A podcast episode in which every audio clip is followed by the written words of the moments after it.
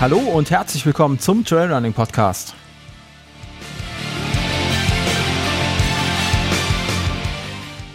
Mein Name ist Sascha und jetzt geht's los.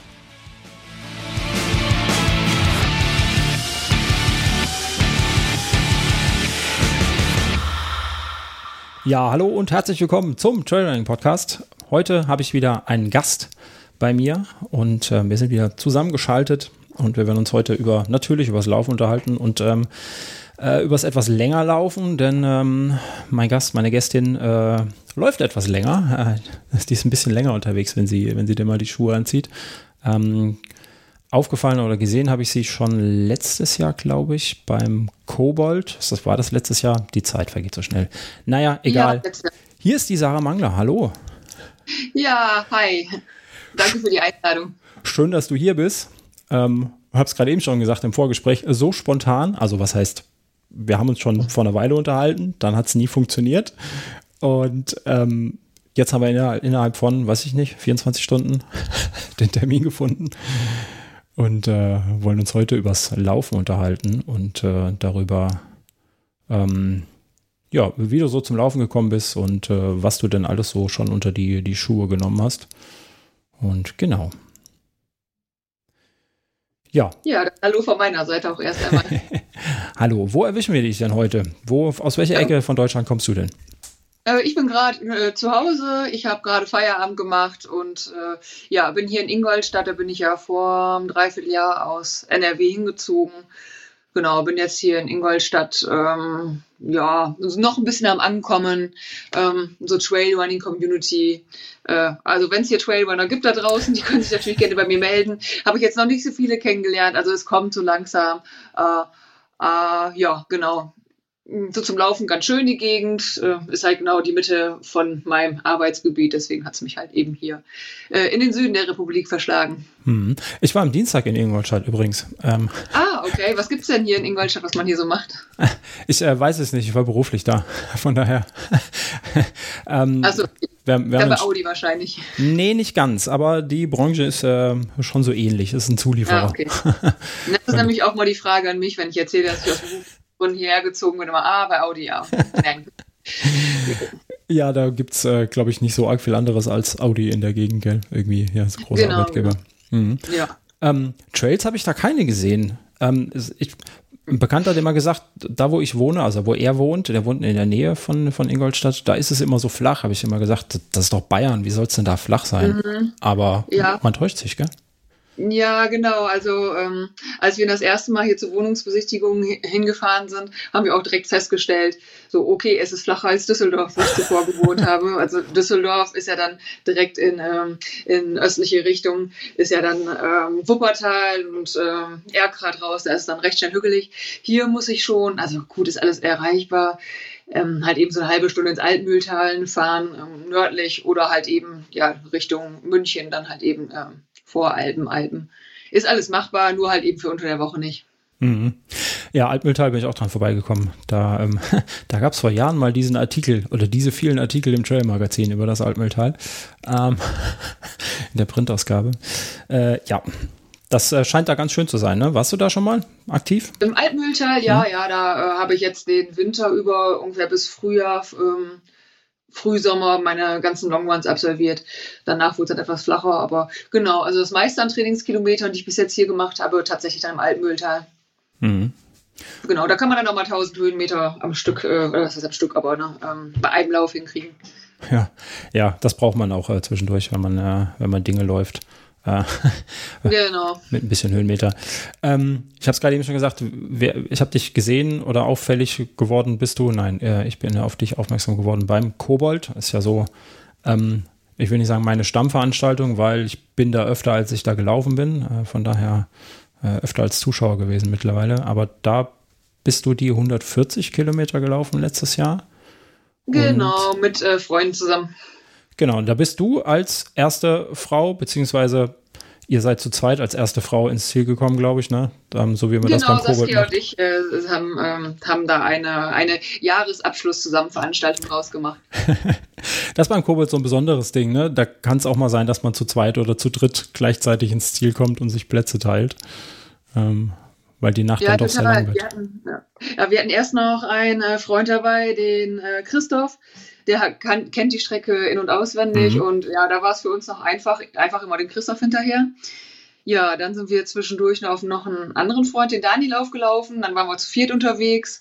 Ähm, ja, dann musste Christoph weiter aufhören. Dann ähm, war, äh, hat Daniel irgendwo kurz ein Päuschen gemacht. Ja, und so ist unsere Gruppe war etwas dynamischer, aber Saskia und ich sind von Anfang an zusammengelaufen und ja, dann auch äh, zusammen ins Ziel gelaufen. Ja, wie, wie war es denn so beim, beim Kobold? Ähm, wenn du sagst, du kommst aus Düsseldorf ursprünglich oder damals warst du noch in Düsseldorf. Wie mhm, trainiert genau. man in der Gegend für dann doch irgendwie viereinhalbtausend Höhenmeter, was, was der kleine, der große Kobold hat? Ähm, ja, also in Düsseldorf fand ich es eigentlich noch, ähm, war relativ gut machbar, weil halt eben Wuppertal in der Nähe ist. Da war ich viel im Burgholz dort ähm, unterwegs. Ja, oder ich komme gebürtig ja aus Niedersachsen, aus dem Teutoburger Wald, ähm, weil ich zu Hause bin, also bei meinen Eltern bin dort dann jedes Mal dann schön die Höhenmeter mitnehmen. Habe ich leider noch nicht damals gemacht, als ich noch jugendlich war. Ja, sonst hätte ich wahrscheinlich richtig, richtige Bergbeine bekommen oder das Downhill-Laufen mal gescheit gelernt. äh, ich bin aber sehr spät erst zum Laufen gekommen, von daher, ja, muss ich mir jetzt alles mühsam antrainieren mit diesem, äh, zum, vor allen Dingen Downhill-Laufen. Ja, das genau, aber ja, das meiste an Höhenmetern habe ich halt eben Richtung Wuppertal ähm, trainiert dann. Mhm. Wann hast du angefangen mit Laufen? Jetzt, wo du es gerade ansprichst. Spät, ist das so, so im, im späten Erwachsenenalter? gekommen? Mm, oder? Ja, ja, also so von 20 bis 30 habe ich, glaube ich, fast gar keinen Sport gemacht. Äh, außer am Wochenende ausgehen und da viel tanzen. äh, aber sonst eigentlich gar nichts. Ähm, dann so mit 30, 32 bin ich dann angefangen zu laufen, aber halt so wirklich kleine Runden noch. Also ich hatte mal so eine kleine Phase, so Anfang 20, da bin ich äh, in Osnabrück damals noch immer so zwei oder maximal fünf Kilometer gelaufen, aber nie darüber hinaus. Und dann erst tatsächlich so mit, ja, ich sag mal so vor zehn Jahren ungefähr, circa, dass ich mal über fünf Kilometer hinausgelaufen bin. Ja, äh, genau, ich denke so, es war ja so um den Dreh. Und ich meine, so 2015 oder 2016 bin ich so meinen ersten Halbmarathon dann erst gelaufen. Aber damals noch komplett ohne Uhr ähm, mit Freunden quatschend. Ich hatte noch gar keine Ahnung damals, was überhaupt, was eine Pace ist. Also ich fand es halt super und dann hinterher war dieser Halbmarathon, glaube ich, in, in zwei Stunden 16 oder sowas. Also ist natürlich also, na, egal mit der Zeit, aber ja, also ich habe mich äh, total schnell gefühlt und war super happy. Ja, und ähm, Genau, so kam das dann. Also durch Freunde dann vor allen Dingen eher. Dass wir damals sind wir halt äh, viel zu diesen, es gibt glaube ich heutzutage gar nicht mehr, dieses Strongman One am Nürnbergring mhm. gefahren. Ähm, ja, was da, was gab's noch? Xletic oder so hieß das. Also das war eher so mein Einstieg ins Laufen. Also diese, diese Hindernisparcours und viel Matsch und Gaudi und Feuer und Nebel. Ja, genau, sowas. Also eher eine, äh, eine Veranstaltung mit Freunden, eher das Ganze, ähm, ja, jetzt nicht irgendwie als anstrengendes Erlebnis wahrzunehmen, sondern ja, ja, machen wir uns einen lustigen Vormittag oder Nachmittag hier im Matsch. So war das damals eher. Hast du in deiner Jugend schon irgendwie Sport betrieben, irgendeinen anderen Sport? Ähm, ja, als Kind habe ich Fußball gespielt und Basketball. Ähm, Basketball habe ich so, ich weiß gar nicht mehr, so mit 13, 14 aufgehört. Und damals meinte mein Trainer Boris zu mir, ja, Sarah, du solltest äh, Leichtathletik machen, das ist eher für dich. Und damals habe ich so gedacht, so, oh nee, das Leichtathletik ist irgendwie, also ich kannte keine, keine anderen Leute, die Leichtathletik gemacht haben. Das war für mich eher so, ja gut, mit 13, 14, da möchte man noch äh, dann langsam cool sein. Ich habe so ein bisschen als uncool empfunden, Leichtathletik zu machen und habe ihm gesagt, so, nee, das ist nichts für mich, das möchte ich nicht machen. Ich denke noch sehr oft an seine Worte, also dass er mir es schon in dem Alter empfohlen hat oder ne, mir dazu geraten hat, ich aber nicht wollte. Ja, und so kam es halt alles erst zu spät.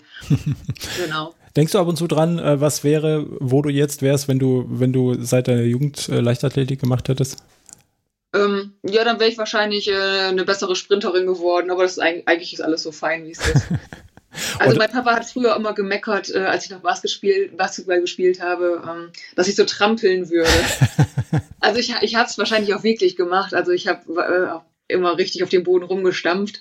Ja, und irgendwann dann, ähm, so ich glaube mit der Pubertät kam das, dass äh, das Laufen dann auch ein bisschen besser wurde bei mir. Aber also ich erinnere mich noch als Kind habe ich wirklich immer in der Halle, äh, in der Halle beim in der Wintersaison oder halt beim Basketball grundsätzlich in der Halle äh, immer richtig schlimm rumgetrampelt, aber ich konnte das auch nicht wirklich irgendwie abstellen. Dein Laufstil hast du jetzt mittlerweile, glaube ich, verbessert, ne? Etwas. Ja, ja, ja, doch, auf, auf jeden Fall. Sehr gut.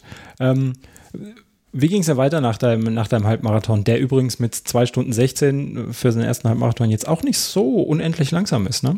Ähm, ganz oft. Äh, nee, nee, also wie gesagt, es geht jetzt gar nicht um Zeit. Äh, das ist, soll jetzt auch nicht heißen, dass es äh, super langsam war. Nur, also ich habe mir damals gar keine Zeit, äh, gar keine Gedanken drüber gemacht. Oder das war jetzt einfach für mich ein Wert, der da halt steht. Mhm. Ähm, ja, also das, das Ganze jetzt irgendwie mit Zeit oder Leistung zu betiteln, das war für mich noch ganz, ganz weit hin. Das kam erst etwas später. Also irgendwie ich dann mal die Idee, dass ich einen Marathon laufen würde. Ich kann mich gar nicht mehr richtig daran erinnern, wo ich diese Idee her hatte. Sie war auf einmal da. Ich hatte auch gar, kein, gar keine Lauffreunde in Düsseldorf. Ich hatte nur diese Idee auf einmal, dass ich das mal machen könnte.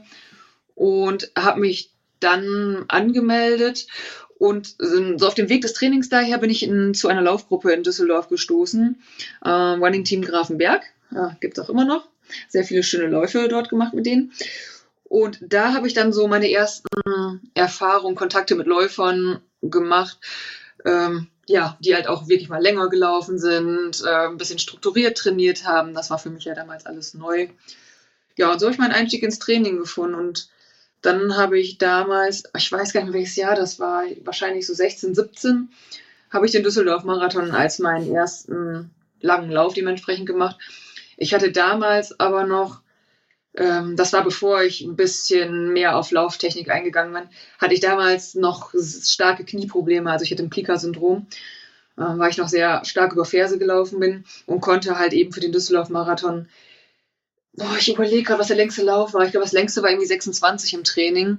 Ich erinnere mich noch, ich damals, ich bin, habe die Rheinrunde gedreht, wo überall Fahrräder und sowas, also die Scooter gab es damals noch nicht, aber Fahrräder und äh, mietbare Autos rumstanden.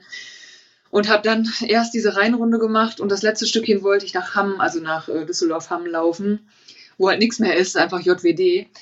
Und äh, ja, dann hing ich mit meinem Talent und konnte gar keinen Schritt mehr laufen. Habe mich wahnsinnig darüber geärgert, dass ich die Runde nicht andersrum gelaufen bin und nicht irgendwo am Rheinufer auf einmal nicht mehr konnte und mit der Bahn oder was weiß ich irgendwie heimfahren konnte. Und so musste ich dann noch, ich weiß nicht, ich glaube, ich eine Dreiviertelstunde nach Hause wandern. Ja, ähm, genau, das war halt jetzt äh, ein bisschen ungünstig, das Training damals. Äh, und kurz vorher habe ich dann angefangen, mich so mit Lauftechnik zu beschäftigen. Dann aber war direkt klar, dass ich jetzt keine Laufstilumstellung mehr vor dem Marathon mache, sondern den halt so versuche zu Ende zu bringen. Ja, und nach diesem Marathon habe ich dann ähm, ja, strukturierter trainiert und halt auch eben Techniktraining gemacht. Mhm. Mit, mit Trainer oder hast du dir das äh, selber irgendwie beigebracht, alles? Ähm, ich habe damals also eine Videoanalyse gemacht und sowas. Ähm, also einmal über ein ähm, ja, Lauftraining-Anbieter war dieses Training, was aber nur eine einmalige Geschichte. Und danach hatte ich noch so eine, ähm, so eher orthopädisch äh, angehaucht, ähm, so eine Lauftechnikanalyse auf dem Laufband, wo man halt überall am Körper beklebt wird. Ähm, da kam auch relativ das Gleiche bei raus und äh, ja, habe dann also A, Stabi, Kräftigungsübungen, Dehnübungen und eben halt ähm, was an meiner Lauftechnik nicht so gut war, mit an die Hand bekommen und habe das dann so dann in den nächsten Monaten äh, unter ziemlich viel Wadenschmerzen, also Wadenmuskelkater, dann umgestellt. Also das war schon am Anfang, zwei Monate lang hatte ich äh, schon Muskelkater aus der Hölle in meinen Waden. Irgendwann dann, dann nachgelassen. Genau. Ja, und da hatte ich, also im Running Team Grafenberg habe ich damals auch dann Läufer kennengelernt, die dann halt gesagt haben, also ja, man muss auch mal laufen und sich dabei anstrengen. Und so, hä? Sich anstrengen beim Laufen? So ein bisschen Gas geben. Ja, und dann ähm, bin ich halt dann im Sommer, also drei Monate später, meinen Zweitmarathon gelaufen. Eben mit nach deren Empfehlung. Und die Empfehlung war so ein bisschen, ja, am Anfang alles raushauen, was geht, ein, das eingeben, damit einkalkulieren. Ja, habe ich probiert, äh, habe aber festgestellt, dass das total nichts für mich war, weil es irgendwie, mir war es halt äh, total elend. Ja, und ähm, genau, dann zwar für mich eine schöne Zeit da stehen hatte, wo ich mich auch sehr darüber gefreut habe aber dann beschlossen habe, nee, ich bin doch eher so ein äh, etwas gemütlicher Rumtraber und äh, ja, habe dann halt auch durch Freunde und ja, wir machen den und den Lauf, äh, ja, dann mich für den Röntgenlauf angemeldet, der noch mal drei Monate später war. Und das war dann mein erster Ultra. Mhm. So, so kam das dann. so kam das. Erster Ultra. Das ist immer so eine Sache. Ähm, dann gibt es zwei Möglichkeiten. Entweder es bleibt beim ersten Ultra und man hat keinen Spaß dran, oder man sinkt da irgendwie ein in diese komische Ultraläufer-Szene. Ähm, jetzt brauchen wir nicht so viel verraten. Du bist äh, eingesunken, sehr wahrscheinlich. Du hast daran Spaß ja, gefunden, ne? Genau, genau. Ja, also ich habe einfach für mich, also ich fand die Leute da super, ich fand die Leute super entspannt, ähm, also die so die Ultraläufer, die ich auch im Zuge des Trainings dann und äh, ja, so über die Monate kennengelernt habe, die Läufer dort, ähm, fand ich super. Dann dieses, dass es nicht so ähm, kompetitiv ist, vielleicht wie so ein Straßenlauf, also dass jetzt nicht äh, da alle direkt hetzen und oh, ich muss jetzt unbedingt Erster sein und sowas, das hat mir schon ganz gut gefallen, dass alles auf mich sehr viel entspannter wirkte als bei so einem ähm, Straßenlauf halt eben.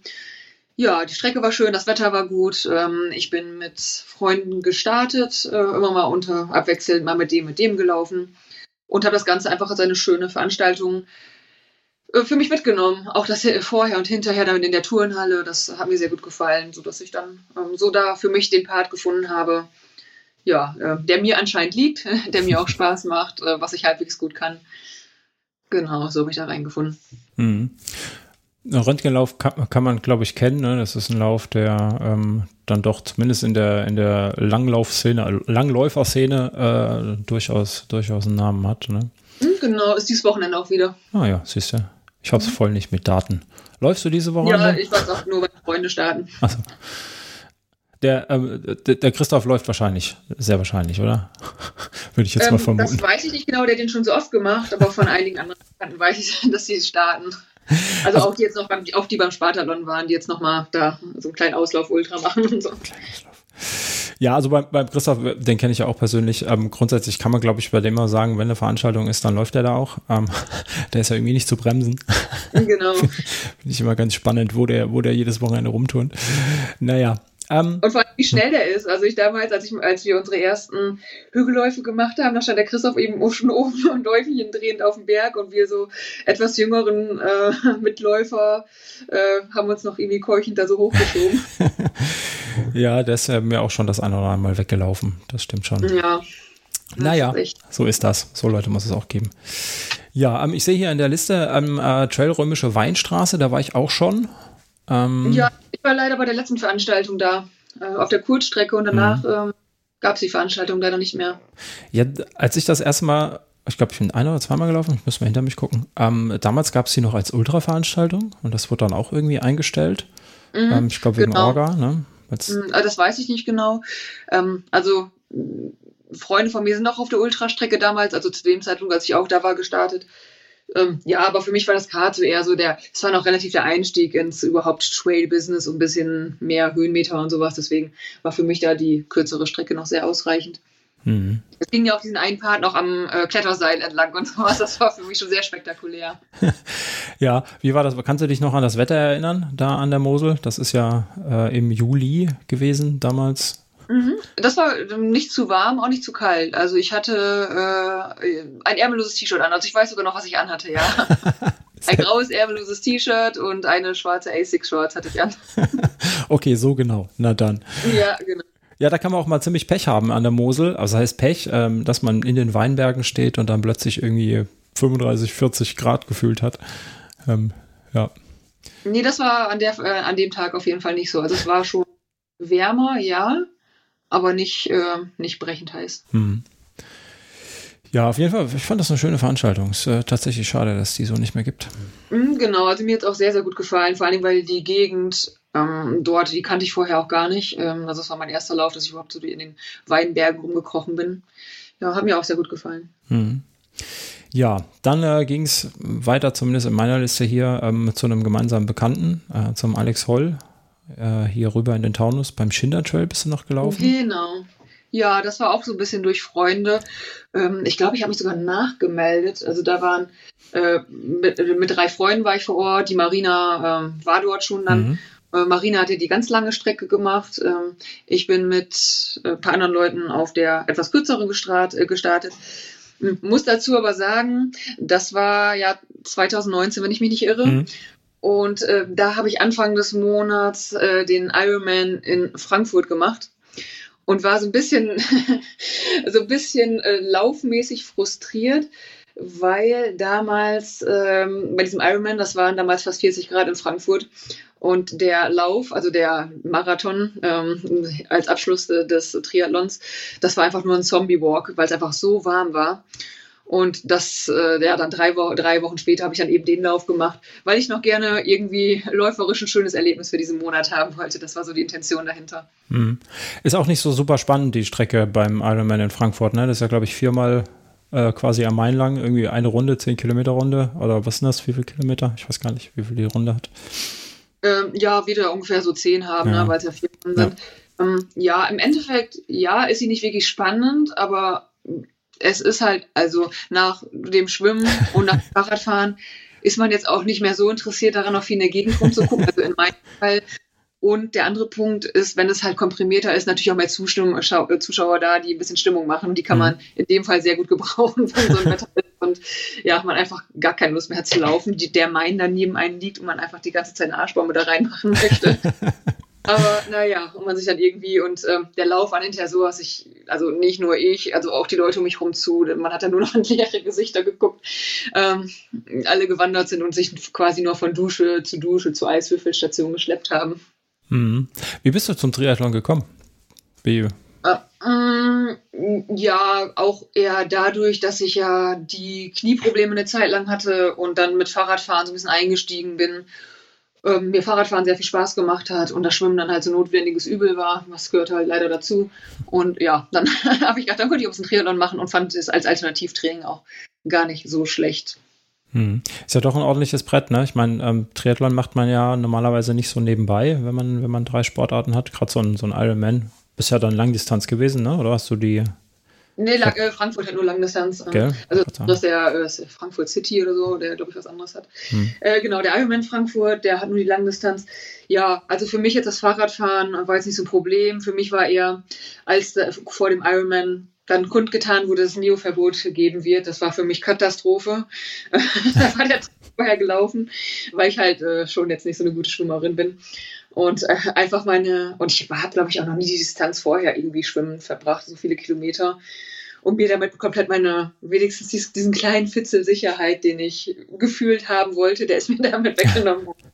Naja, aber ging auch so. Also war jetzt äh, dann gar nicht so furchtbar, das mit dem, äh, mit dem Schwimmen. Ja, der See ist sehr schön, der Waldsee.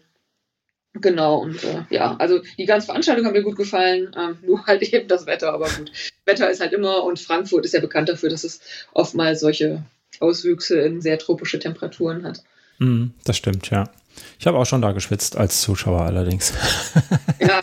ist auch nicht so angenehm, wenn man die ganze Zeit in der Sonne stehen muss. ja, die hatten die Strecke wenigstens noch so ein bisschen verlegt, ähm, vom Ufer direkt ein bisschen unter die Bäume. Also mhm. ich glaube, auf der auf der Südseite war das, hatte man wirklich so ein paar Meter, irgendwie 500 Meter mehr Schatten. Das war auf jeden Fall schon äh, eine sehr gute Sache. Aber ja, man ist halt einfach, äh, ja, ging halt nichts mehr, ne? Hm. Ja. Machst du heute noch Triathlon oder hast du dem abgeschworen? Mm, also ich mache ja nicht so viele Laufkilometer. Ich mache ja viel an Grundlagentraining auf dem Fahrrad. Hm. Äh, ja, also seit letztem Jahr leider auch deutlich weniger Fahrrad, als ich eigentlich gern möchte, so ein bisschen berufsbedingt. Hm, schwimmen leider aktuell kaum. Liegt aber daran, weil ich so eine komische Schulter habe. Also mit, ich kann aktuell mit meiner Schulter, ich kann mit der schwimmen, aber es macht nicht so viel Spaß, weil ich mich so schief fühle im Wasser. Ja, und halt auch zeitmäßig geschuldet. Also es ist halt, ähm, ja, genau. Also Zeit ist gerade so der große Faktor bei mir. Ähm, dass ich halt die Sachen mache, die ich halt, äh, ja, Key Sessions für mich halt sind und den Rest so ein bisschen hinten rüber kippe dann halt einfach. Mhm. Genau, aber ähm, also dieses Jahr habe ich nur eine olympische Distanz gemacht. Nächstes Jahr würde ich schon ganz gerne mal wieder eine Mittel- und Langdistanz machen. Ähm, ja, aus Gründen habe ich gerade so ein bisschen ähm, diesem Ironman-Ding im Rücken gekehrt, weil ja dieses Jahr ziemlich viele Sachen vorgefallen sind, die ich nicht so gut finde. Und äh, ja, muss jetzt mal schauen. Äh, Rot habe ich letztes Jahr gemacht. Ähm, ja, irgendwas Kleines würde ich gerne machen, eine kleine familiäre Veranstaltung. Ingolstadt, genau, so, Ingolstadt hat einen schönen Triathlon, habe ich gehört. Genau, da habe ich dieses Jahr meine olympische Distanz ah, gemacht. Siehste. Mhm, genau. Mhm. Ja, ähm, Ironman ist das so ein, so ein politisches Ding, warum du da nicht mehr dem den Rücken gekehrt hast, weil es so eine große Veranstaltung ist oder was war da? Mhm, ja, also politisches Ding ja, Preise okay, das ist ja, ist ja nichts Essentielles im Leben, da kann ich halt dann entscheiden, ob ich mhm. bereit bin, das zu zahlen, ob es mir das wert ist oder nicht. Ähm, aber solche Sachen wie das in Hamburg, dass halt da nicht gescheit kommuniziert wurde nach diesem Todesfall auf der Radstrecke, ähm, dass es dann noch ein paar andere Ironman-Veranstaltungen dieses Jahr gab, ähm, Richtung England hin, wo auch Sachen nicht so gut gelaufen sind, äh, Ironman Dresden. Also diese Kommunikation, die stört mich einfach so ein bisschen und das möchte ich jetzt gerade nicht so unterstützen. Hm. Die sind ja auch ähm, beim UTMB eingestiegen, ne? Ja, genau, genau. Mhm. Ja. ja. Das äh, stößt auch nicht äh, bei jedem auf Begeisterung. Ja, deswegen, also von mm, Saskia ist ja zum Beispiel auch beim UTMB gestartet und ein paar andere Freunde. Ich würde den UTMB auch wahnsinnig gerne mal machen, aber bei diesen Steine-Sammelspielchen hatte ich bislang jetzt auch noch keine Lust mitzumachen. Also wenn die Läufe mir passen und ich diesen Lauf an sich machen möchte, ja, aber jetzt nicht nur des Steinesammels wegen. Hm. Ja, ist ein komisches Konzept, wobei, naja gut, die sind ja immer gut ausgebucht, die Veranstaltungen. Ne? Irgendwie muss man ja, glaube ich, auch filtern, sonst wären es zu viele, was weiß ich, keine Ahnung. Es ist, eine, es ist ein zweischneidiges ja, Schwert. Ich denke, es ist halt okay, weil es ist mh, hm, eine Sache, die man sich halt, wie gesagt, man weiß, was es kostet. Und dann kann, hat man selbst die Chance oder die Möglichkeit, sich zu überlegen, ob man es halt bezahlen möchte, ob man mhm. mit den Umgebungsfaktoren einverstanden ist und das halt dementsprechend buchen. Es ist nicht so wie andere Sachen, die einem aufgedrückt wird, so was weiß ich, ein Strompreis, den man halt bezahlen muss. Genau, also man hat den, man kann sich frei überlegen und ja, wenn es einem wichtig ist, macht man es eben und sonst halt lässt man es bleiben und geht zu anderen Veranstaltungen. Hm. Andere Veranstaltungen gibt es ja Gott sei Dank äh, noch ein paar schöne da draußen. Ähm, ja, genau. Ja. Ähm, du hast bis jetzt, wie ich das hier sehe, eine, eine, eine Ausfertigung des äh, Backyards gelaufen. Ähm, mhm. äh, bei, äh, auch beim Schinder, das ist ja hier in der Gegend. Genau, auch beim Alex. Mhm. Mhm. Ähm, wie gefällt dir das? der Modus? Das Format. Ja. Ähm, ja, also das Format an sich finde ich ganz interessant.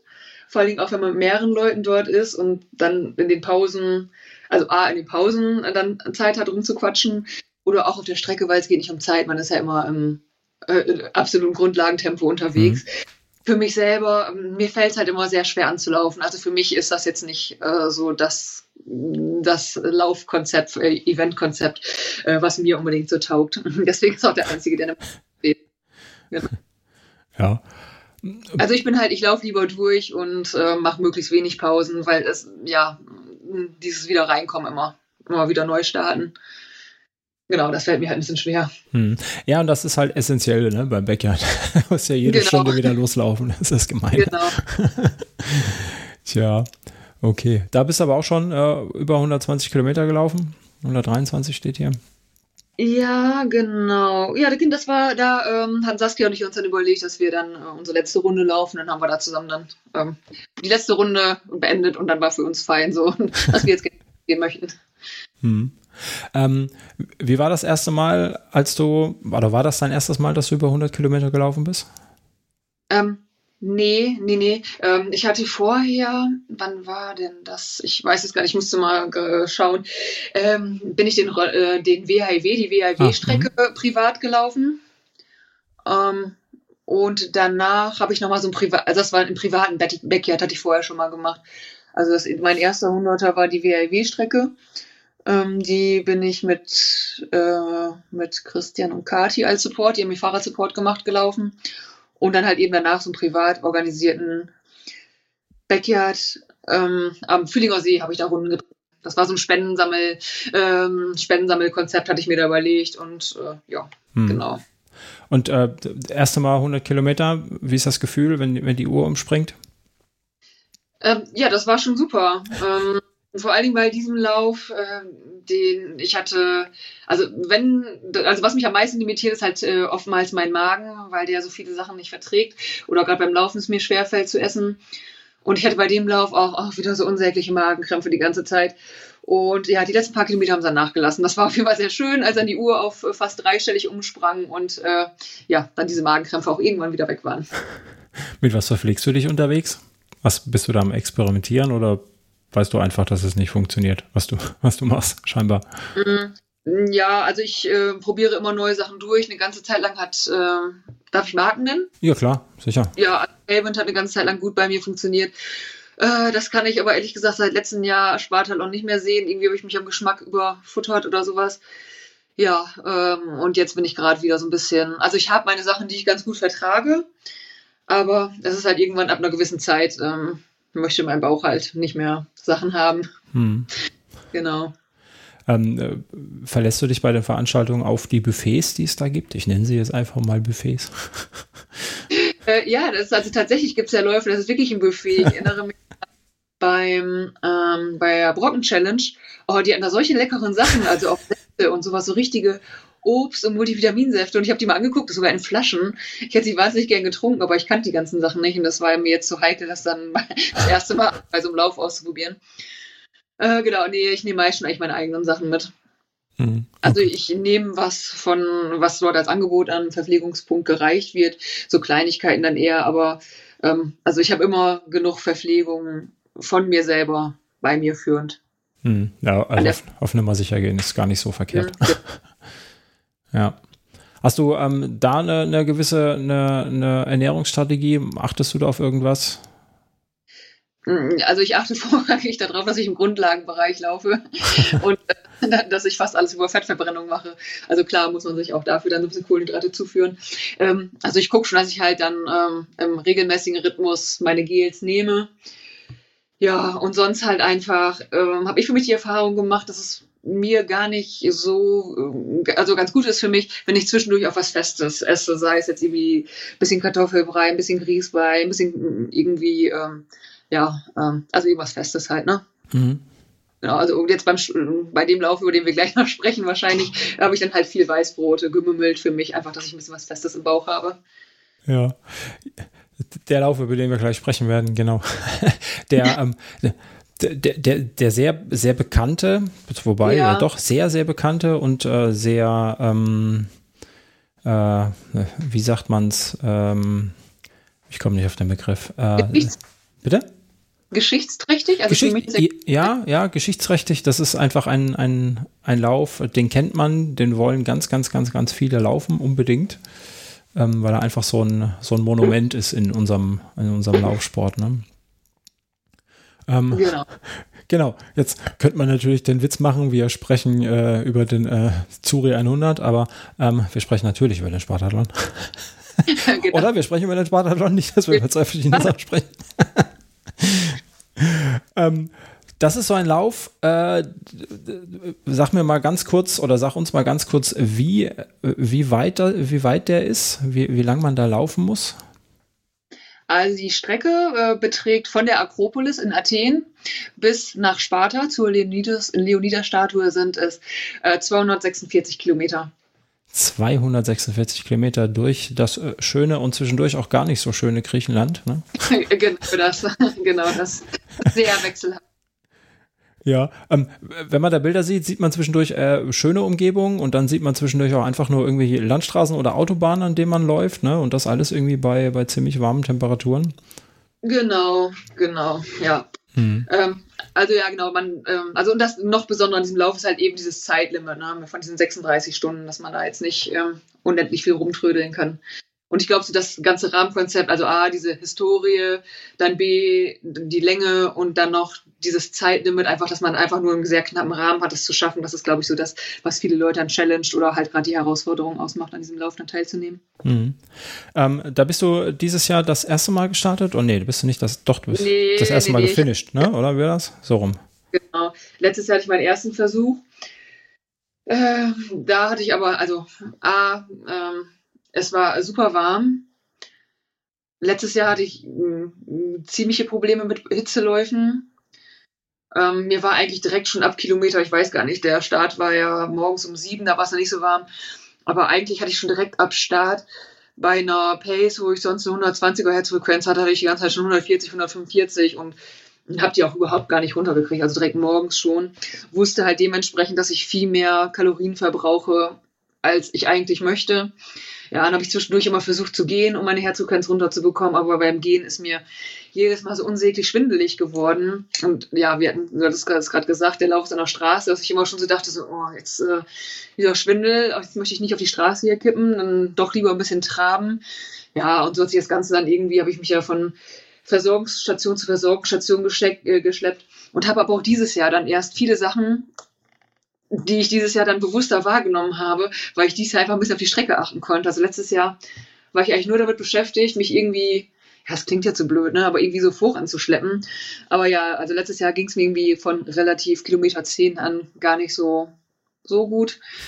Ja, äh, zu also Schwindel, Übelkeit, ähm, habe nichts reingekriegt, ähm, konnte hinterher auch nichts mehr trinken und dann ist natürlich auch irgendwann der Ofen aus. Mhm.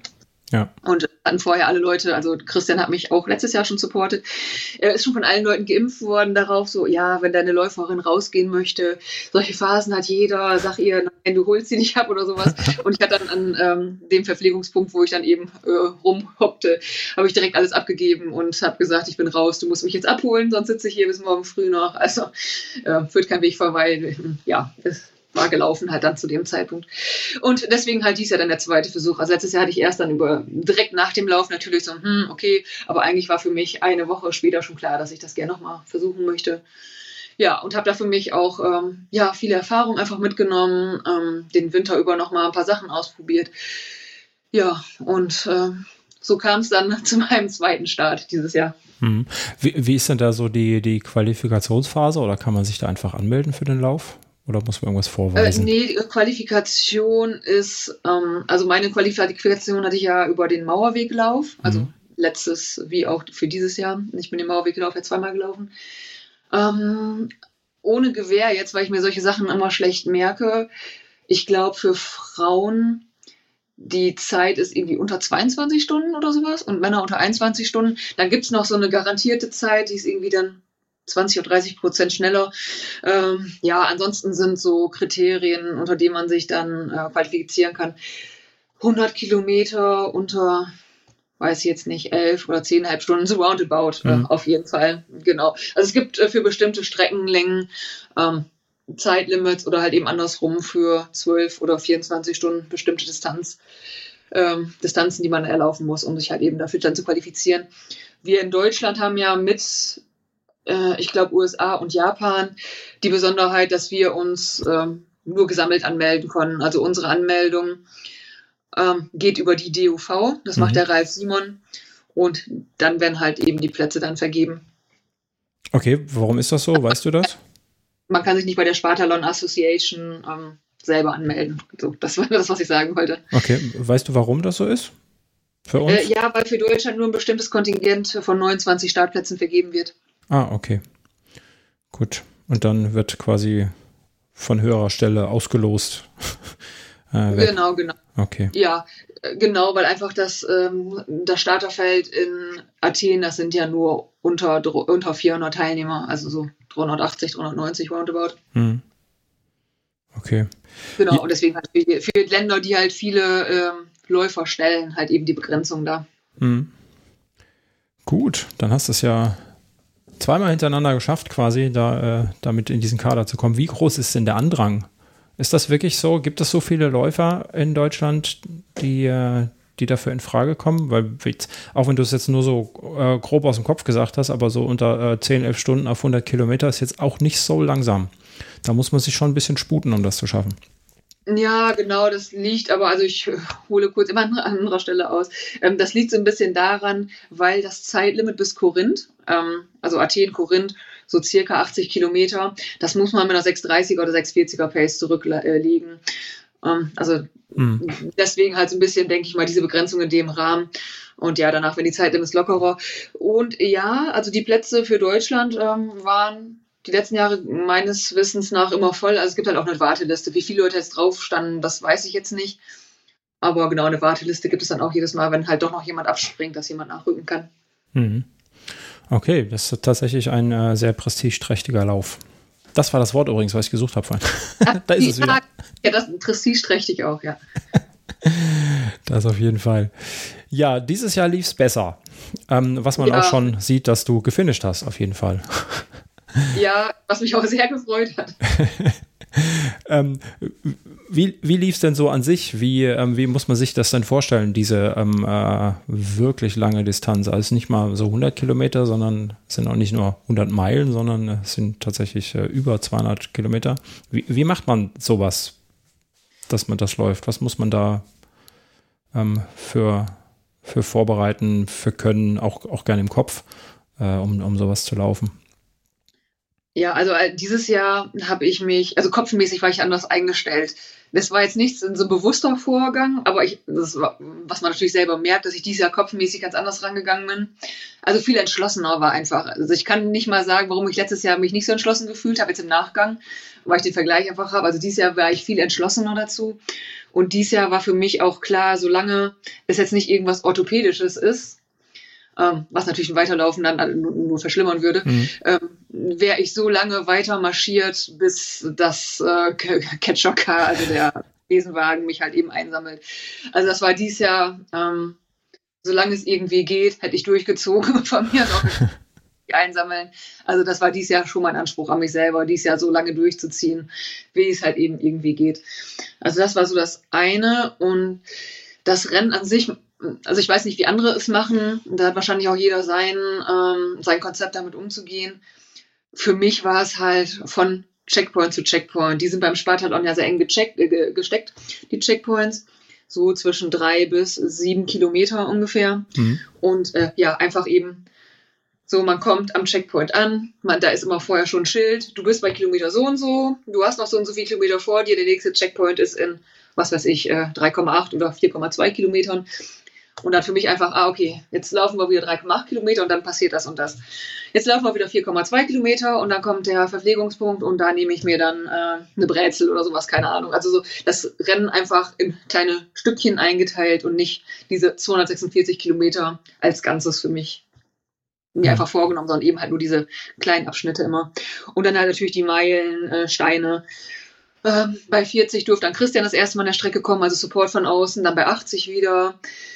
Dann natürlich der erste Marathon ist um, der zweite Marathon ist um. Ah, ich bin am Sangaspass ähm, oder Stellen, die ich vom letzten Jahr noch wusste, obwohl ich, wie hatte ich ja gerade gesagt, vieles nicht so richtig wahrgenommen habe, sondern dieses Jahr zum ersten Mal so bewusst her wahrgenommen habe. Mhm.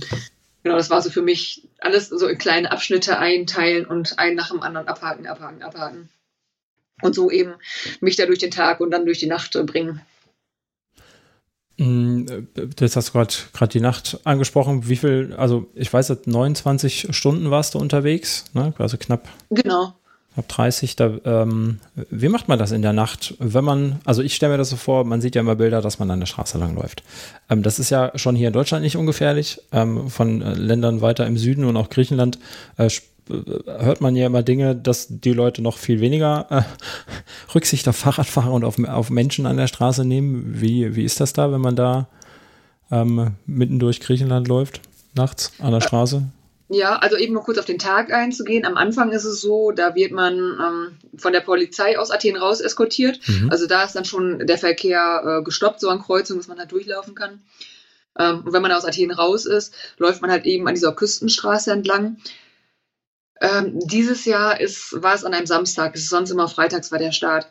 Dieses Jahr war es Samstag und das hat man schon doch deutlich gemerkt. Also ich hatte jetzt nur ein Jahr als Vergleich, aber es sind ja auch sehr viele Starter dabei, die halt zum 10., 13. oder einer halt auch eben zum 25. Mal, ähm, also beziehungsweise zum 28. Mal gestartet ist. Ähm, so der Vergleich, dass halt doch jetzt samstags das mit dem Verkehr deutlich angenehmer ist. Und die äh, Griechen sind schon sehr zurückhaltend beim Autofahren. Also ich habe mich da jetzt nicht irgendwie besonders äh, bedroht oder unwohl gefühlt an der Straße. Klar, es ist halt der Verkehr nebenein und ähm, gerade letztes Jahr äh, war halt dann durch den Verkehr gefühlt einfach noch mal wärmer mit den ganzen Abgasen und sowas. Ähm, aber dieses Jahr hat mich persönlich das jetzt nicht so gestört mit dem Verkehr. Hm. Und wie gesagt, es war halt auch ein bisschen weniger. Ja, und nachts, ähm, nachts ist es ja schon so, dann ab Korinth geht man ja so ein bisschen weg vom, ähm, vom Meer und läuft eher so ins Landesinnere. Das wird etwas profilierter dann die Strecke. Und ähm, ja, dann ist das sind auch kleinere Straßen dann. Also da ist dann nicht mehr so wirklich viel Verkehr. Es geht durch kleine Orte durch und äh, ja, eben einfach kleinere Straßen. Dann wird es dunkel und äh, jedes Jahr denke ich mir dann, also wie letztes Jahr, dass wahrscheinlich diese Gegend doch jetzt recht schön aussieht im Kontrast zu der Uferstraße mit dem vielen Verkehr, aber man sieht dann einfach nichts mehr. Ja, und dann kommt man ja nachts, also wenn man jetzt nicht gerade der Gewinner ist, der halt eben nur 19 Stunden gebraucht hat, der im Hellen am Sangaspass war, kommt man dann halt mitten in der Nacht am eben besagten Sangaspass an. Und äh, ja, also es ist vorher immer noch recht mild und dann auf Höhe Sangaspass wird es dann doch schon richtig frisch. Und das war für viele Leute dieses Jahr ein richtiges Problem. Genau, also mhm. ähm, ja, also vor letztes Jahr war es bei mir noch so, es geht halt an eine asphaltierte Straße erst hoch, hoch, hoch Und ich wusste halt eben, dass es einen Checkpoint gibt, der heißt Base of Mountain. Und dass Christian, also eben äh, externer Support, da noch mal erlaubt war. Und dann hatte ich ihm dann schon eine Sprachnachricht geschickt letztes Jahr. Du, ich bin an dir vorbei, ich laufe die ganze Zeit hoch. Ich bin gleich schon oben auf dem Sangaspass. Also, ne, es, ich, irgendwie müssen wir uns verpasst haben. Ich wollte eigentlich noch Sachen gehabt haben und sowas. Also letztes Jahr. Und er so, nee, nee, ich war schon die ganze Zeit hier, du bist noch nicht an mir vorbei. Ich so, doch, doch, doch, ich bin äh, eine Stunde laufe ich schon hochgefühlt. Ja, und dann kommt man halt eben dann diese asphaltierte Straße hoch und macht dann eine Kurve unter der Brücke her und dann nochmal eine Dingskurve. Und dann kommt man tatsächlich erst an der Base of Mountain an. Das ist jetzt für so einen richtigen Alpinlauf, es ist natürlich jetzt kein wahnsinnig schwerer Anstieg, aber eben halt, er kommt nach 160 Kilometern. Und weil es halt vorher eher so eher ein bisschen profiliert ist, mal ein bisschen hoch, mal ein bisschen runter, ist das dann halt im Vergleich dazu schon halt ein äh, ausgewachsener Anstieg. Mhm. Genau, und dann kommt halt eben äh, Base of Mountain. Ähm, da hatte ich mir auch, ich hatte mir eh eine Jacke rausgelegt und habe dann aber noch eine Regenjacke, die ich eigentlich gar nicht mitnehmen wollte. Die habe ich dann auch noch als Zweitjacke rübergezogen und die habe ich aber auch gut gebrauchen können, weil ja, Sangas Pass hoch, das ist dann halt unbefestigter Untergrund. Ähm, ja, also ich habe es mir, letztes Jahr habe ich es, ja, aufgrund dessen, dass ich halt nicht so gut zurecht war, nicht so wahrgenommen alles und mir nicht so genau angeguckt. Aber dieses Jahr dann doch mal ein bisschen, ähm, es ist halt schon richtig steil. Es sind halt äh, so ein paar Stufen reingeschlagen in den Untergrund und dann halt so ein bisschen, ja, ähm, steinig halt und geht halt dann schon so sehr im Teen hoch da und wenn man runterschaut, geht es da auch schon ziemlich steil runter. Ja, ähm, da hatte dann eine Mitläuferin erzählt, das haben die halt so süß mit Flatterband abgesperrt. Einer wollte sich wohl übergeben da und greift dann das Flatterband, um ah. sie abzuschneiden. Was aber eine denkbar schlechte Idee ist, weil dieses Flatterband eben, ja, einen nun mal nicht hält zum Abstützen, sondern nur als Wegebegrenzung da ist, ne? Ja, äh, deswegen habe ich auch gedacht, okay, nicht so weit an der Seite laufen, aber ja, da kommt eben der Sangaspass. Man sieht dann wenn man den Kopf links dreht, schon ganz oben die Windräder stehen und denkt sich halt so, oh, okay, das ist jetzt, gefühlt sieht's aus äh, wie ein 90-Grad-Winkel, wie soll man denn da hinkommen? Aber dann stängelt sich halt so hoch und ja, ab äh, der Höhe dann dort eben ist es dann schon sehr frisch. Hm. Genau, das halt immer der Sangaspass auch ein sehr großer Meilenstein in diesem, in diesem äh, Rennverlauf. Hm. Gibt es da ähm, irgendwelche äh, Pflichtausrüstung, wenn sich die Strecke dann so unterscheidet? Das heißt, ab Punkt so und so muss man das und das mitführen oder ist einem das selbst überlassen? Ähm, also es war verpflichtend eine bestimmte Menge an Getränk und eben äh, eine Lampe mit Rücklicht. Mhm. Okay. Genau, also jetzt eine Jacke nicht. Ich habe auch an, auf dem, im Aufstieg einen Mann überholt, der hatte nur ein Singlet an. Uh. Und ich fragte ihn so, ja, kennst du die Strecke? Und er so, nö, nö. Ich so, ja, okay, wird oben kalt. Ne? Weil eigentlich wollte ich von ihm hören, dass er oben Jacke hinterlegt hat, aber er meinte so, nö, nö, er wird nicht frieren. Äh, ja, haben, glaube ich, ein paar mehr Leute gedacht, zumal es die Tage zuvor in Athen halt noch 34 Grad hatte. Also jetzt nicht am Renntag, aber die Tage zuvor war es doch sehr warm. Und dieser Unterschied dann einfach, dass es oben, es waren halt dann noch 8 Grad oder sowas. Und ähm, ich glaube, gerade vielen Frauen hat das richtig zugesetzt. Ähm, also es war schon im einen VP bin ich angekommen, da saß so ein Mädel komplett am Schlottern. So ein anderes Mädel zog an mir vorbei mit einer Rettungsdicke um die Beine gewickelt und sie konnte halt einfach gar, eigentlich gar nicht laufen mit dieser Decke, weil die so, also sie ist eigentlich fast die ganze Zeit so gestolpert, mehr oder weniger mit diesen Langbömmels da über die Beine. Und eigentlich hätte sie eher joggen müssen, um sich zu temperieren, mhm. aber ja, sie schlicht ja nur her und war dann irgendwie, saß da, also sie stand da so vor so einer, vor so einer Timetable und war dann am Rechnen, ob sie jetzt noch wandern und ankommen würde und dann äh, hatte Christian, also mein Support, ihr gesagt, so, ja, ja, wenn du jetzt wanderst, kommst du auf jeden Fall noch an, wenn du jetzt nicht allzu langsam machst. Dann war ich dieses Jahr auch, oh, ich weiß gar nicht, eine, anderthalb Stunden zügiger am Sangas, also am Sangaspass runter war als letztes Jahr. Ja, ähm, genau, und äh, ja, und dann fing halt auch das große Brechen irgendwann an um einen herum. Also, ich erinnere mich noch so ein so Mädel, ich habe sie gerade überholt, also sie so, wurde etwas langsamer ging so leicht in die Knie, hat ihre Hände auf die Oberschenkel gestützt und dann überhole ich sie so und im Augenblick uh. fängt sie zu brechen, so einen Sprung zur Seite gemacht. Also es war schon so ein bisschen ähm, ein Bild des Elends halt. Ne? Also wirklich viele Leute, denen es ähm, offensichtlich nicht sehr gut ging. Und das war dann so für, für mich der Punkt, wo ich dann gedacht habe, so okay, das darf ich jetzt nicht zu sehr auf mich einwirken lassen sondern ja, muss jetzt einfach so mein Vorhaben hier durchbringen und mich jetzt nicht so sehr davon beeindrucken lassen, ähm, wie elendig es einfach gerade vielen Leuten hier geht. Hm. Also es war halt gerade gerade die Mädels oder viele von den Frauen haben ähm, doch bitterlich gefroren. Hm. Ja, wenn man so überrascht ist von, von den Temperaturen und dann vielleicht ähm, auch noch ein bisschen weniger äh, geringeren Körperfettanteil hat oder Muskelanteil, ne, ist ja, glaube ich, dann eher das Problem. Ähm, einfach weniger Masse, die, die einen selber wärmt oder so.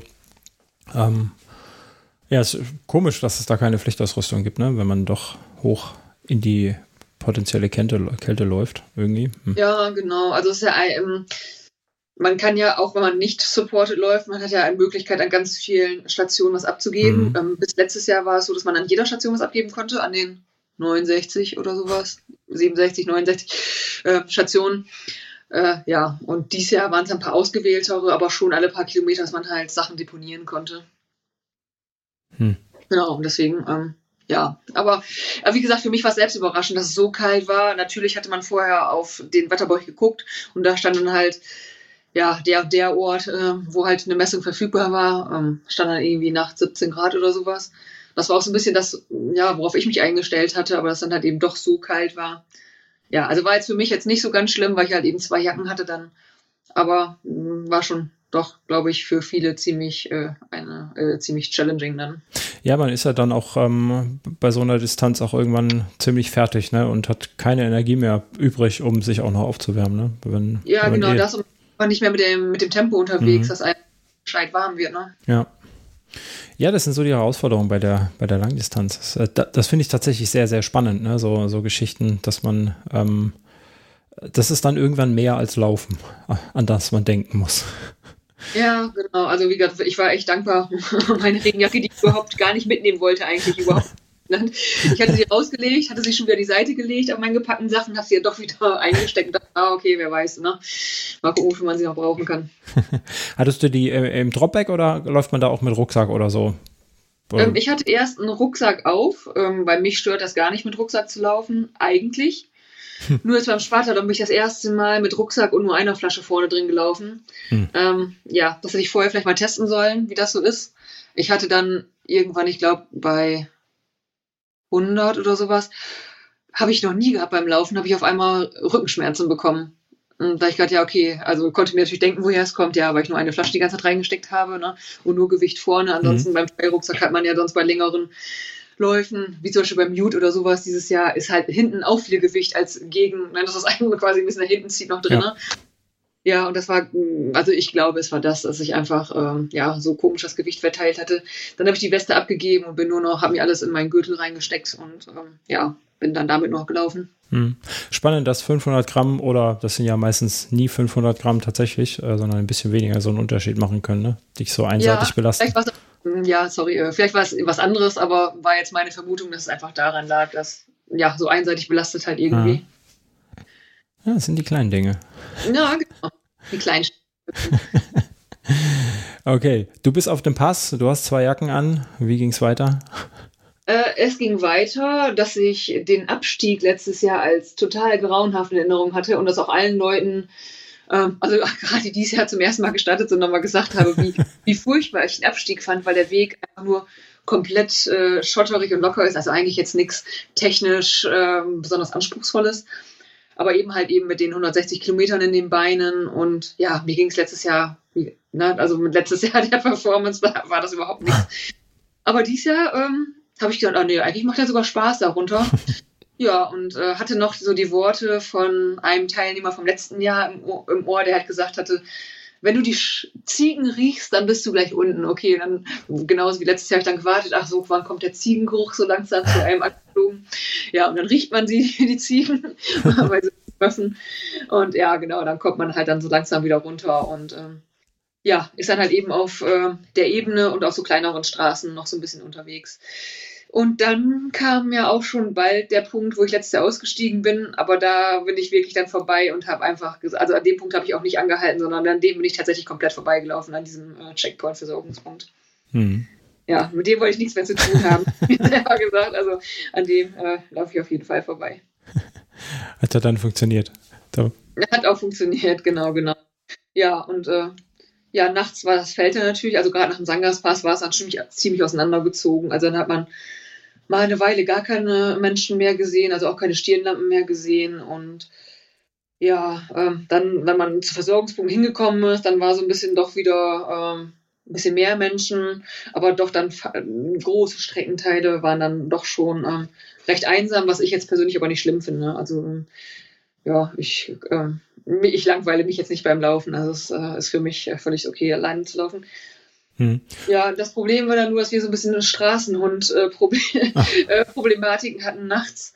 Ähm, ich bin jetzt eh nicht unbedingt so der Hundemensch. Also es, ähm, ich habe jetzt nichts gegen Hunde, aber ich habe schon ziemlich Respekt davor.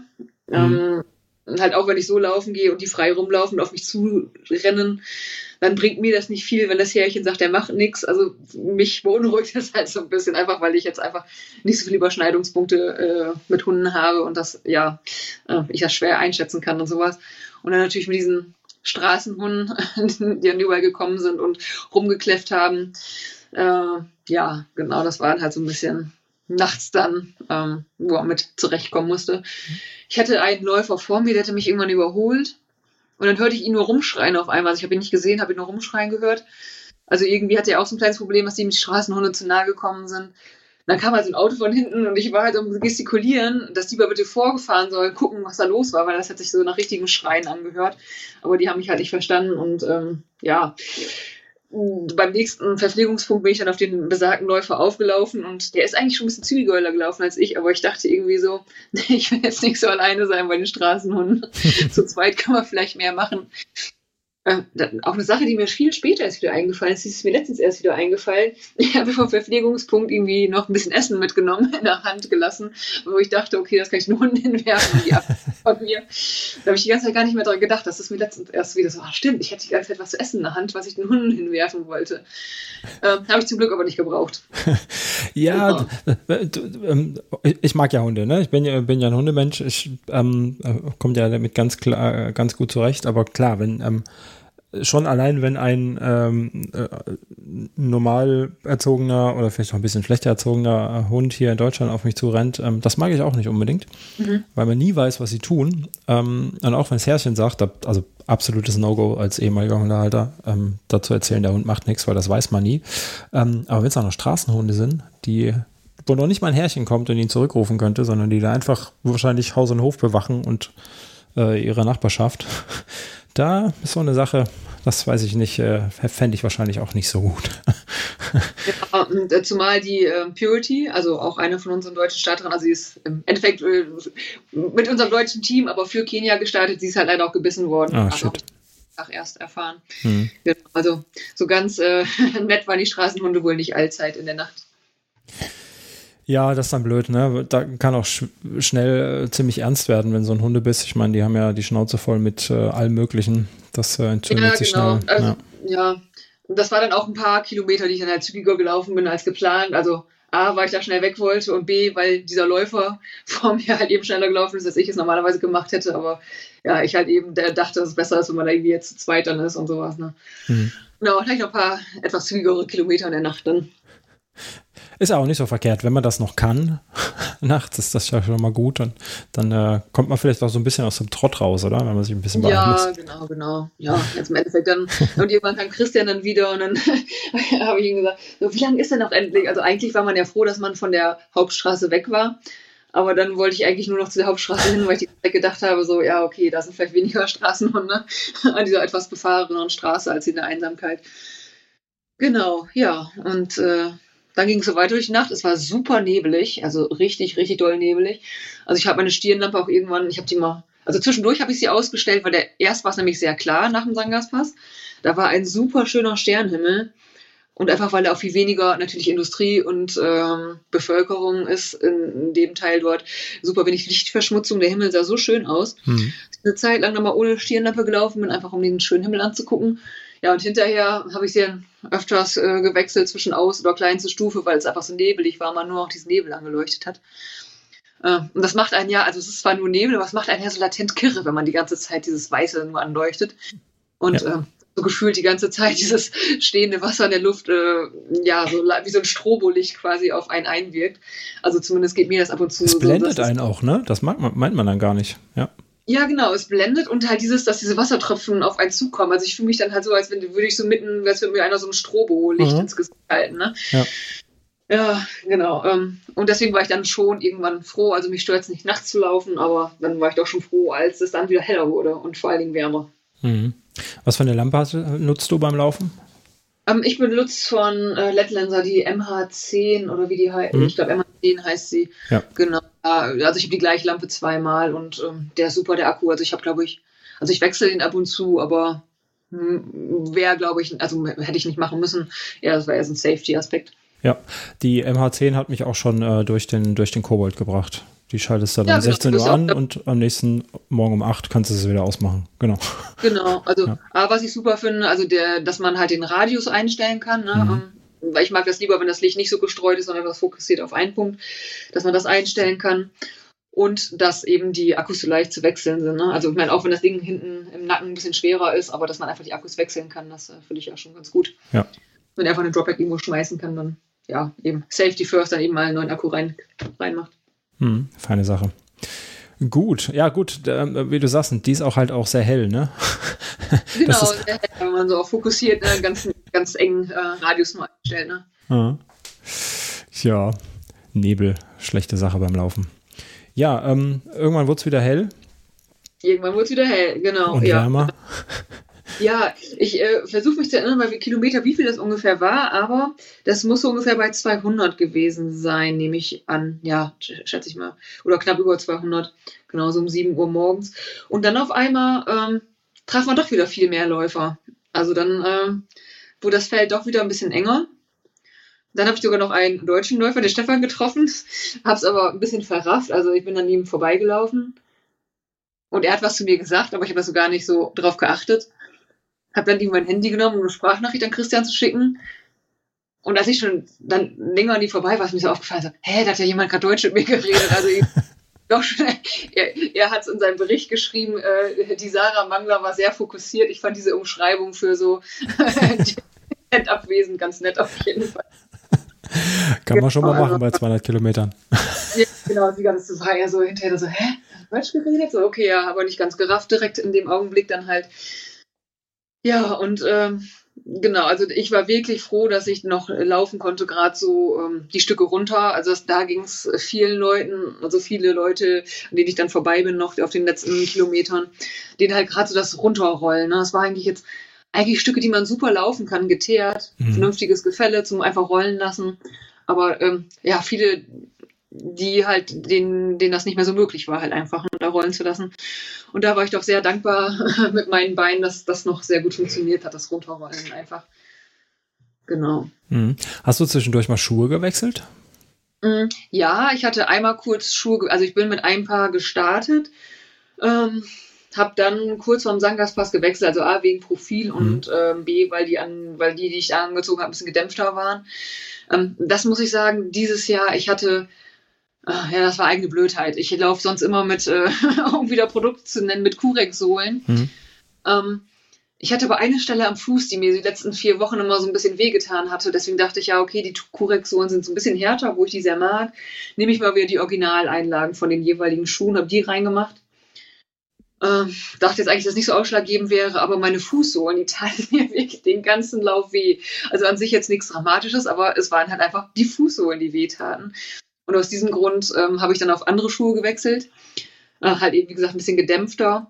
Aber irgendwie bin ich mit denen dann nicht so zurechtgekommen, dass ich dann halt danach wieder auf das erste Paar gewechselt habe und eigentlich dann äh, so in Summe 200 oder 220 Kilometer mit dem ein Paar Schuhe gelaufen bin. Hm. War das Straßenschuhe für erste und letzte Stück? Ja, ja, genau, oder? das waren Straßenschuhe. Hm. Also ja, kann ich ja sagen, das ist äh, mit, äh, mit Scott-Schuhen war das. Also ich kannte diese, also ich kannte Scott nie als, aber ich nie als Schuhhersteller unbedingt wahrgenommen. Mhm. Ähm, und dann war ich damals bei meinem damaligen Schuhhändler des, meines Vertrauens, den es jetzt leider nicht mehr gibt. Der Rolli. Äh, beim Rolli, genau, der diese Schuhe da stehen. Und ähm, ja, irgendwie ähm, hatte ich den Schuh anprobiert damals und noch einen anderen, habe mich aber damals für den anderen entschieden. Ja, und als Rolli einen Ausverkauf gemacht hat, war dieser Schuh dabei und hätte ich ihn gesehen und ich so, oh cool, kannst du mir den schicken? Hat er mir den geschickt, habe ich die angezogen und fand die irgendwie voll super. Und ähm, hat sich irgendwie so aus, ähm, ja, so hat man halt mal gesehen im Laden nur. und hat noch nicht mal meine Farbe, weil ich mag eigentlich gar keine bunten Sachen. Der ist halt und gelb, dieser Schuh. Äh, normalerweise, also wenn ich, wenn ich die Wahl habe, Laufschuhe zu kaufen, kaufe ich sie halt in grau oder schwarz. ja, ähm, hat sich so etabliert, dass ich jetzt das, den gleichen Schuh nochmal gekauft habe. Also das ist tatsächlich der einzige, also ich habe mehrere Schuhe, die ich in mehreren Varianten besitze, aber das ist jetzt der einzige Schuh, den ich äh, genau gleich so nochmal gekauft habe. Ja, und mit dem bin ich an dem gelaufen. Hm. Spannend, die Marke ähm, hatte ich auch noch nicht so wirklich an den Füßen. Wie du sagst, Scott kennt man als Fahrradhersteller. Ja, genau. Aber nicht als Oder irgendwie im Tennisbereich, glaube ich. Ja. Also jetzt, jetzt nichts Falsches erzählen, aber ich meine da mal irgendwie so unterbewusst irgendwas abgespeichert hm. zu haben. Aber eben als Laufschuhhersteller ja, und das sind jetzt irgendwie so, ja, für meine Füße funktionieren die sehr gut, diese Schuhe. Hm. Äh, da kann man auch gleich mal ein, einschieben. Das ist der Vorteil von äh, kleinen lokalen Schuhhändlern, die sich spezialisieren auf Dinge. Äh, die haben dann auch einfach mal so Schuhe, die man so nicht kennt. Ne? Ja. Genau. Hm. Genau, ja, wie gesagt, ich hätte jetzt, also ich verkaufe schon, also so sagen wir, die Hälfte meiner Schuhe halt im Laden vor Ort, weil ich mhm. ganz gerne noch was anprobiere. Aber zum Beispiel bei Paaren, ich trage halt sehr viel äh, Hoka auch, da weiß ich halt, welche ich brauche. Und wenn ich die halt mal irgendwo im Angebot dann sehe, dann bestelle ich die halt einfach so Klar. als Nachlieferung oder sowas, ja. ne? Genau, aber so, ja, sonst wäre ich auf den Schuh nie aufmerksam geworden. Hm. Hätte ich ihn nicht da gesehen. Tja. Also Schuhe wechseln, das ist auch so eine interessante Sache. Was, was haben die, die Beine so an sich gesagt? Wie, wie geht es einem nach 200 Kilometern? Ähm, also eigentlich ging es den Beinen sogar sehr gut, bis auf halt eben die Fußsohlen, mhm. muss ich sagen. Also was ich halt dann irgendwann gemerkt habe, ist, ähm, also die Fußsohlen, ähm, dass die mir völlig gebrannt haben und ja, die Knie halt irgendwann, weil ich glaube, ah, doch Braunschweig war auch ähm, ein fester Boden.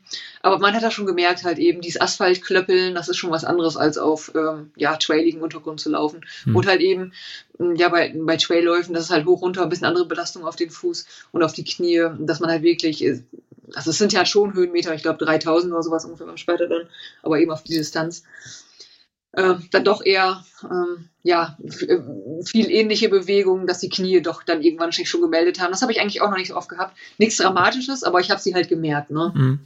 Genau, aber ansonsten ging es mir echt ganz gut. Auch die Tage danach. Also Muskelkater hatte ich gar nicht. Ähm, aber halt eben den Tag, also den, Son den Samstag, an dem ich angekommen bin, äh, waren die Knie noch so ein bisschen beleidigt, aber dann, nachdem ich dann die Nacht gespennt hatte, ging es dann auch wieder ganz gut. Ja, ist so gut weggesteckt. Ist doch gut. Scheint das Training. Genau, also meine, meine Fußsohlen. Also die Fußsohlen, ja. die waren tatsächlich ähm, anderthalb Wochen oder sowas. Ähm, waren die ganze Zeit so kribbelig, wie eingeschlafen, halt mhm. von unten so ein bisschen. Ja, ist unangenehm, aber jetzt nichts Dramatisches halt einfach. Ne? Tja. Hm. Es wurde, es wurde hell, ähm, die Leute kamen wieder. Ähm, das war auch so eine Frage, die, die mit sich äh, zwischendurch gestellt hat. Das läuft mal nicht so in Krüppchen, ne? Das laufen meistens alle irgendwie alleine oder gibt es da auch Leute, die zusammenlaufen? Ist dir da was aufgefallen? Mhm. Also doch, es sind schon einige zusammengelaufen. Ja. Ich bin auch mit äh, jemandem, also mit dem Olli gestartet, der ist dies Jahr zum elften Mal gestartet dort und ähm, bei dem wusste ich halt, dass der ein sehr gutes Pacing hat und ähm, das nicht zu so schnell angeht. Und ja, deswegen hatte hat ich ihn gefragt, ob es okay wäre, wenn ich mich an ihn ranhänge. Äh, und dann sind wir die ersten 60, ja, roundabout 60 sind wir zusammengelaufen. Ähm, mein Plan war von Anfang an, dass ich alles, was so ein bisschen Anstieg ist, äh, ordentlich Tempo rausnehme, halt eben wegen Herzfrequenz, weil ich ja wusste, dass das hinterher für mich mit der Nahrungsaufnahme schwieriger wird. Mhm. Und halt eben von Anfang an schon zu gucken, dass mir die Herzfrequenz nicht so hoch schießt. Ähm, deswegen habe ich mich dann hinterher ein bisschen fallen lassen, weil ich ja, wie gesagt, an den ähm, Anstiege, ja, ne, wenn man jetzt einen Marathon läuft, würde man auf diese Anstiege laufen, aber halt eben ähm, in Anbetracht der Länge der Strecke war für mich, wie gesagt, hatte ich mir schon zu Hause überlegt, ähm, dass es alle Streckenstücke sind, die ich dann versuchsweise Power hike. Genau, und ähm, ja, genau, wie gesagt, ersten 60 mit Olli zusammen und danach dann eher, ja, es waren immer mal, also es waren schon immer über längere Kilometerphasen dann die gleichen Leute um einen herum, mal vor einem, mal hinter einem, mal hat man sie wieder getroffen am VP oder sowas. Also waren viele Leute, die immer in der Nähe waren. Ähm, aber die letzten, sagen wir 40 Kilometer hat sich nochmal das, also für mich waren es dann komplett neue Leute, also scheint sich nochmal so ein bisschen durchmischt zu haben dann. Hm. Genau.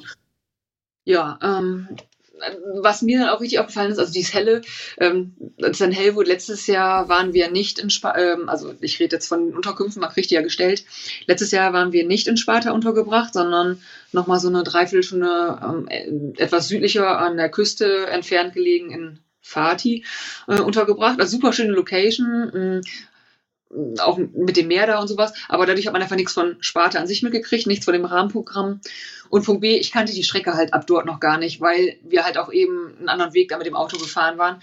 Und das war für mich, vorher ist die Strecke ja schon nicht so hübsch an vielen Sachen und ja, also was ich halt oft gedacht habe, das wäre so schön, wenn die Griechen etwas liebevoller mit ihrem Land umgehen würden, also mit ihrem mit der Natur einfach, mhm. weil es liegt überall so viel Müll rum.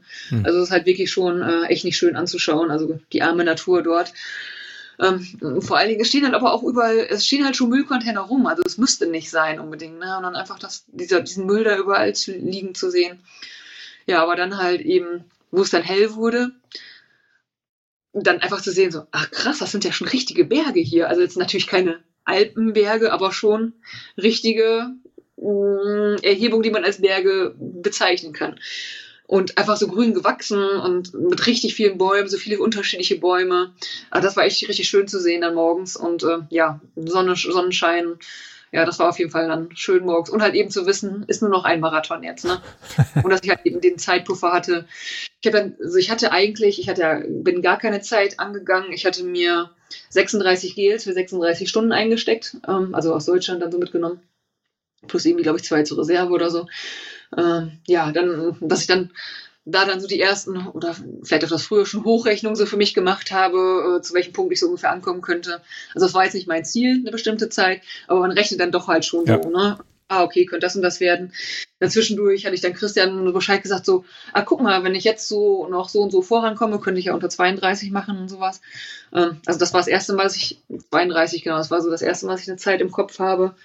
Genau, und dann zwischendurch halt so ein bisschen ähm, rumgespielt habe mit der Zeit, weil dann hat man natürlich auch irgendwann hat man viele Sachen gedacht, dann ähm, hilft einem das dann so Hochrechnungen zu machen oder sich halt mit irgendwelchen Zahlenspielen zu beschäftigen. Mhm. Genau, und ähm, ja, dann geht's halt die letzten Meter runter und es ist halt, äh, ja, dann runter ging es halt eine ganze Weile wirklich sehr abschüssig nach Sparta runter. Da war es sehr ruhig, weil es so kleinere Straßen waren und dann nach Sparta rein. Also das war dann in zweierlei Hinsicht für mich dann doch, ähm, ja, also A, gefühlt bin ich in eine Wand aus, Hitze reingelaufen, obwohl es gar nicht warm war. Also es war schon warm, ja, aber jetzt nicht furchtbar heiß oder sowas. Und ich schwitze normalerweise, also ich bin, ich schwitze immer. Also selbst wenn ich mit dem Fahrrad zum Einkaufen war, schwitze ich. Und auf einmal, ich gucke so auf meine Arme, nichts mehr. Da war nichts mehr.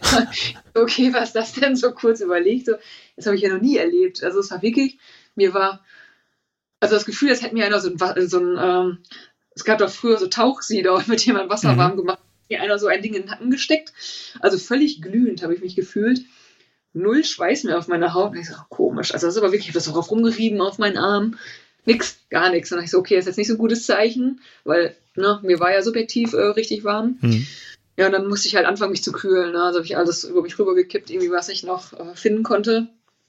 Ja, und äh, dann aber entschieden, ähm, dass ich dann die letzten Kilometer better safe than sorry ähm, lieber nur ganz, ganz, ganz langsam traben verbringe und ja, einfach, ähm, ja, nicht, ich wäre gern noch gelaufen, wäre beinemäßig auch gegangen, aber ich hatte dann schon ein bisschen so, wenn nicht mit dem Schwitzen, das war mir nicht so ganz geheuer und ist dann auch ähm, das einzige Mal dieses Jahr dann so ein bisschen schwindelig geworden, dass ich dachte, ja, nee, lieber, dann ähm, kommt es jetzt auch nicht mehr an, auf irgendwie 10 oder 20 Minuten. So, dass ich halt dann immer ein paar Meter gegangen, ein paar Meter getrabt, ein paar Meter gegangen, ein paar Meter getrabt bin. Also das war so das Ankommen in Sparta. Und äh, diese Lärmkulisse. Das ist einfach, das ist so eine vierspurige Straße, an der man, also zwei Spuren die eine, zwei Spuren die andere Richtung. Und wirklich alle Autofahrer, die da an einem vorbeikommen, drücken die Hupe nicht nur einmal, sondern nö, nö, nö. Und das ist dann wirklich, gut, es ist dann äh, samstags, wahrscheinlich nicht so viel Verkehr wie unter der Woche, aber das ist echt so ein ähm, richtig, richtig krasses, äh, richtig krasses Hubkonzert, wenn man da reinkommt. Ähm, dann stehen die Leute halt auf dem Balkon und machen da richtig Alarm und äh, ja, ähm, ja, also die Leute, denen ist das einfach so, dieser Lauf, einfach, dass die da so mitfiebern, da mitgehen, obwohl die wahrscheinlich selber gar nicht laufen. Äh, das fand ich halt echt so mega berührend, dass, ja, dass das so wichtig ist für diese, für die Leute dort, für die Bewohner. Entschuldigung. Hm. Genau, und dann, ähm, wie war es dann? Wie war es dann? Ja gut, dann kam der Zeitpunkt, also ich hatte nachts bei 180, hatte ich mal kurz ein, ähm, so eine kleine äh, Phase, wo ich dachte so, oh, ne, äh, wie lange noch? Also da, das war so ein Verpflegungspunkt, wo Christian auch war. Also ich wollte eigentlich äh, zum WC gehen und dann gab es keine feste Toilette und das fand ich irgendwie blöd in dem Augenblick. Ich wollte halt nicht aufs Dixie-Klo, sondern halt so eine richtige Toilette haben. Ich wollte mich umziehen, dann gab es da nichts, wo ich mich als Frau irgendwie umziehen konnte. So, ne? Ähm, ja, äh, habe ich ein bisschen verflucht, dass wir Frauen uns nicht einfach so umziehen können, weil äh, ja, ich laufe halt ohne BH und wenn ich mich dann so barbrüstig dahinstelle, ich wusste jetzt nicht, wie die Griechen das finden dann, mhm. äh, so mitten an der Straße. Ähm, ja, also das war, ich meine, das Dixie Club war hinterher voll okay, ja, aber ähm, das war so, dass ich kurz äh, so einen kleinen Nörgel, so einen kleinen Anfall von, dass ich ein bisschen nörgelig wurde, äh, ging dann beim Laufen aber wieder, ja, und dann äh, die letzten paar Meter habe ich dann gedacht, so, oh, jetzt könnte es aber mal fertig werden. Also dies Jahr wirklich die ganze Zeit, ich habe mich selber darüber gefreut, dass ich diese zwei Anflüge von nur keine Lust mehr hatte. Und ähm, ja, die letzten paar Meter, da, da war dann so, dass ich dachte, boah, jetzt könnte aber letztendlich die letzte Abbiegung kommen und dann kam sie und ja, der Zieleinlauf ist halt einfach richtig krass. So mit diesen, man sieht diese Fahnen überall schon stehen, also so Banner halt, eher so Beachflags sind das, mhm. so weiß äh, mit Spartalon-Logo, die an der Straße hängen. Und dann ganz hinten, ähm, wenn man gerade ausguckt, sieht man schon die ganzen Flaggen der Nation da hängen. Man kann es halt nur erahnen. Aber ja, dann diesen Zieleinlauf, dann kommt man halt auch ein bisschen näher und ähm, ja, ich hatte Christian halt gebeten, mit mir einzulaufen, weil er halt ja auch die ganze Nacht wach geblieben ist und mich supportet hat und das auch für ihn sehr anstrengend war, äh, mit mir einzulaufen. Und dann kommen diese Kinder auf einmal. Ich hab's, äh, also ja, ich wusste, dass Kinder neben mir waren, aber ich habe es erst hinterher, als ich, nachdem ich angekommen war, so richtig gecheckt, dass da ganz viele Kinder auch mit mir eingelaufen sind. Sonst hätte ich ihnen gerne noch Danke gesagt dafür. Aber das so erst hinterher alles so, es ist von mir ähm, so ein bisschen abgepurzelt. Ja, und dieser Zieleinlauf, der ist einfach so grandios, ne, weil man halt man sieht dann die Statue, man hat sich halt schon ein bisschen abgerackert, um bis dorthin zu gelangen. Und ähm, ja, und für mich war halt dann, ähm, letztes Jahr war es so, äh, als ich halt mein DNF hatte, habe ich halt am Flughafen ähm, überall diese Kränze gesehen.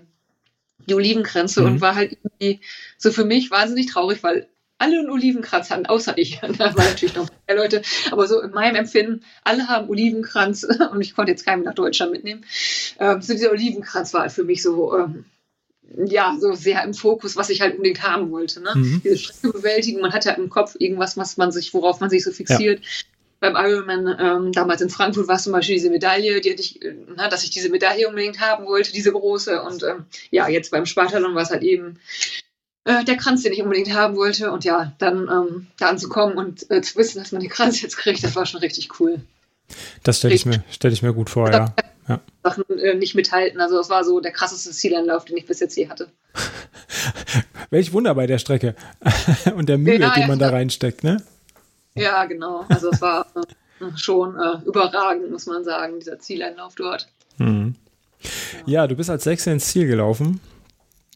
Ähm, das ist ganz schön äh, stark, äh, oder? Frau, ne? Sechste Frau? Sechste Frau, mhm. ja. Mhm, genau, ja. Ja, das ist schon gar also nicht so. Nicht, meine ich damit, genau. Mhm. Ja. Ja, unter, unter 30 Stunden, ähm, wenn man bedenkt, dass du dann zum Schluss gegangen bist aus Sicherheitsgründen, gehiked bist. Ja, da hast du ordentlich was geleistet. Das ist, ähm, da hast du dir den, den Olivenkranz auch äh, definitiv verdient. ja, mein Olivenkranz habe ich zu Hause auch erstmal präpariert. Jetzt äh, da sind so ungefähr 20 Schichten Klarlack drauf und hängt jetzt hier bei mir im Büro, dass ich ihn jeden Tag sehe. ja, also ja, es ist halt ein Olivenkranz, aber er war mir schon sehr wichtig, dieser Olivenkranz, muss ich sagen. Also jeder, der mal ähm, irgendeine x-beliebige Medaille oder irgendwas von irgendeinem Lauf mitbekommen hat, wo er sich äh, Ewigkeiten darauf vorbereitet hat, äh, der weiß, wie viel Emotionen da auch in einem, in, keine Ahnung, in einer Baumscheibe stecken können. Ähm, wenn man sich dafür abgerackert hat, dann ist das mehr als einfach nur ein Olivenkranz, ja. Ja, genau. Sehr gut, sehr gut. Ja, und dann äh, kommt man halt da an und äh, trinkt dann aus dem Kelch, ne? Ähm, Genau, kriegt ein Stückchen, kriegt den Kranz, äh, Foto und sowas. Und dann, was ich halt auch sehr bewegend fand, dass dann man wieder halt weggeführt in so ein, äh, nicht Sani-Zelt, aber so ein Sani-Bereich halt. Mhm. Und ähm, die ganzen Leute, sie wollen sich einfach um einen kümmern. Das hat mich so überfordert, weil da werden einem die Schuhe ausgezogen, da werden einem die Füße gewaschen, dann wollen die einen umziehen. Und ich dachte die ganze Zeit nur so, oh ja, ich kann das auch selber, aber die wollen einem halt unbedingt helfen. Und dann man da, man wird von allen Seiten, also jetzt nicht negativ, sondern halt einfach befummelt, ne? Der macht das, der macht das und man denkt da so, okay, ich war jetzt gerade irgendwie so 29 Stunden so für mich alleine mehr oder weniger. Und jetzt kommen da so viele Leute, die was machen wollen. Also total lieb einfach. Ne? Mhm. Ja, also wird man richtig krass umsorgt an Ziel und überall stehen so, wollen das machen. Dann massieren sie die Beine, dann bringen sie einem ein T-Shirt und ziehen einem das an und sowas. Ne? Also das war schon, äh, ja, habe ich auch noch nicht erlebt, sowas. Da gehen die ganz schön mit, gell? Ja, total, total. Und die wollen halt auch alle was machen. Ne? Also mir war es ein bisschen unangenehm, dass jetzt jemand meine Stinkefüße da waschen muss und ja, aber die wollten das halt auch alle machen. ja. Aber auf jeden Fall äh, sehr süß und äh, ja. Ja, also mir fällt jetzt nicht so ein richtiges Wort dafür ein, aber es war einfach so zu sehen, dass denen das auch so wichtig war, dass die einem irgendwas helfen oder irgendwas machen auch, ne? Mhm. Irgendwas Wohlbefinden von, von, von den Läufern halt einfach beizutragen. Ja, das zeichnet dann auch so, so Veranstaltungen aus, glaube ich, ne? wenn, man, wenn man sieht, dass äh, nicht nur der Veranstalter und die Läufer, die direkt da beteiligt sind, sondern auch tatsächlich, wie du vorhin schon gesagt hast, Leute, die dich anfeuern, wo du, den du ansiehst, mit Laufsport habt ihr nicht so viel am Hut. Ähm, ihr freut euch aber trotzdem und äh, ihr feuert an und helfen, helfen den Läufern, das finde ich auch immer ganz gut. Hm. Ah ja, apropos das Anfeuern, das war zwischendurch auch noch eine Situation. Da waren nämlich auf einmal Bekannte von uns an der Strecke. Oh. Und ich denke so, wovon ich gar nichts wusste. Das war so ein Überraschungsbesuch. Stand auf einmal, ähm, ja, zwei Bekannte oder beziehungsweise erst ein. Und ich denke so, hä, Jörg, hä? was warst du hier? Und er so, ja, wir, wir wollten euch überraschen. Ich so, oh, wie cool, das hat mich auch richtig gefreut. Und dann äh, an dem Checkpoint war seine äh, Freundin Ulrike dann auch. Und ja, das hat mich wirklich sehr gefreut, so ein Überraschungsbesuch dann noch an der Strecke. Also mir ist hinterher eingefallen, dass Christian mal irgendwie sowas erzählt hat, dass die auch im Urlaub sind. Aber ähm, ja, das war auf jeden Fall richtig cool, das kleine Überraschungsbesuch. Besuch an der Strecke. das, äh, ja, also süße Gesichter, die du irgendwie gar nicht mit Griechenland zusammenbringst. ja, also ich bin da so irgendwie vor mich hingetrabt und äh, ja, guck halt nie irgendwie so hoch und denk so, also natürlich ging es ja Gedankengang schnell, aber gefühlt hat es so eins, zwei, drei. Äh, kurz überlegen, ja. Irgendwie gehört dieses Gesicht eigentlich nicht hier hin. Das hätte ich nicht hier erwartet, aber ja, das war das auch schön. sehr schön. Ja, super, das ist schön. Gut. Ja, äh, Zieleinlauf, du hast es geschafft. Ähm, nach deinem DNF letztes Jahr hast du gesagt, äh, nach einer Woche wolltest du schon wieder, schon wieder starten. Ähm, ist das diesmal wieder so, jetzt wo du es geschafft hast? Oder ist das um, ähm, abgehakt? Ja. Naja, sagen wir so, ich habe zuvor immer gedacht, also nach letzten Jahr lag mein Ziel halt einfach darauf, diesen Lauf zu schaffen, also einmal zu schaffen war halt. Ne? Mhm. Ich möchte diese Strecke schaffen, ich möchte das unter den Bedingungen, wie sie halt eben da sind, schaffen. Und ähm, das ist ja so beim Spartathlon, ähm, da man halt eben, ich hätte ja gesagt, dass man so quasi als deutsches Team da mehr oder weniger hinfliegt. Man ist ja auch zusammen untergebracht.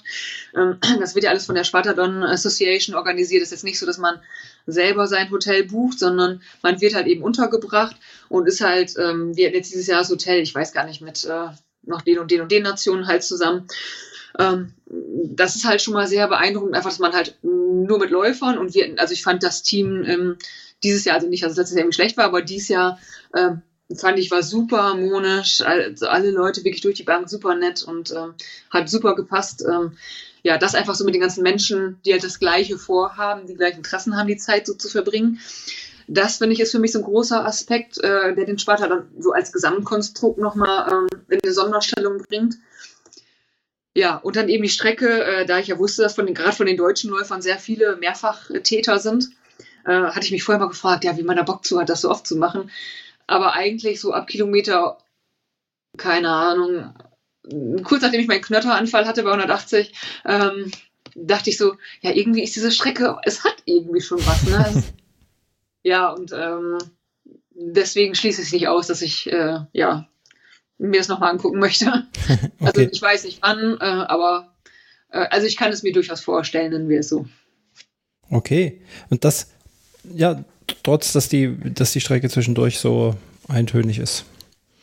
Ja, aber das gehört irgendwie dazu. Und der schöne Teil kommt zum Schluss und man sagt ja immer, dass der Kopf das abspeichert, wo man es geendet hat. Genau. Und das war einfach überragend. Also ich kann das ein ja, also ich weiß nicht, ich kann mir gerade schlecht vorstellen, dass irgendein Lauf das nochmal toppen soll, diesen Zieleinlauf.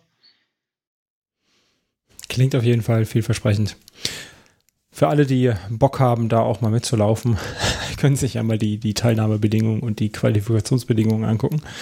Ähm, sich da mal. Dazu äh, darf ich ganz kurz einwerfen, wenn klar. man auf Wikipedia den Spartalon äh, eingibt, die Zeile, wie es, wie der Text laut ist, finde ich ein bisschen amüsant, weil da steht nämlich ähm, als Leistung sich zu qualifizieren oder sowas, muss nur erbracht werden. Dieses Wort nur.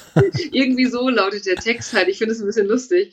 Ähm, das klingt halt irgendwie, äh, ja, ein bisschen, also es muss halt nur das und das gemacht werden und dann, äh, dann äh, kann man da auf jeden Fall teilnehmen. Ich gucke mal ganz kurz eben, was steht die Teilnahmebedingungen.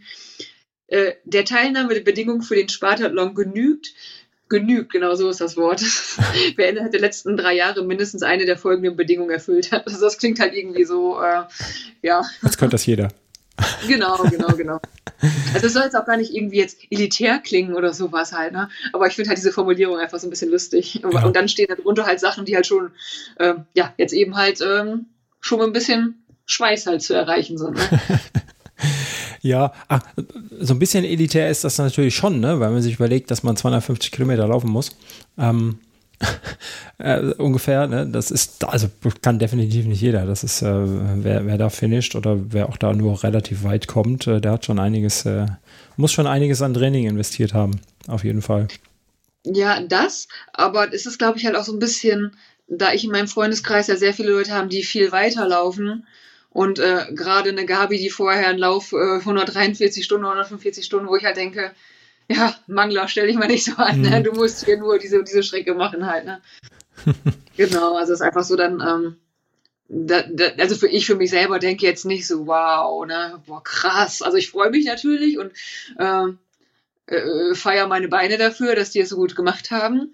Aber es ist nicht, dass ich jetzt denken würde, boah, äh, krasse Sache, ne? dass du das geschafft hast. So, ne? Mhm. Also ich bin dankbar dafür, das auf jeden Fall, aber würde es jetzt nicht so sehen, dass es jetzt irgendwie so, ähm, uh, ne? also für mich selber ja, äh, für mich im Inneren, aber nicht, dass ich jetzt denke, dass halt, äh, ja, halt ja. eben, ich sehe halt einfach viele Leute, die halt, ähm, ja, eben noch krassere Sachen machen, nicht im Hinblick drauf, dass es immer mehr und was weiß ich sein muss, ne?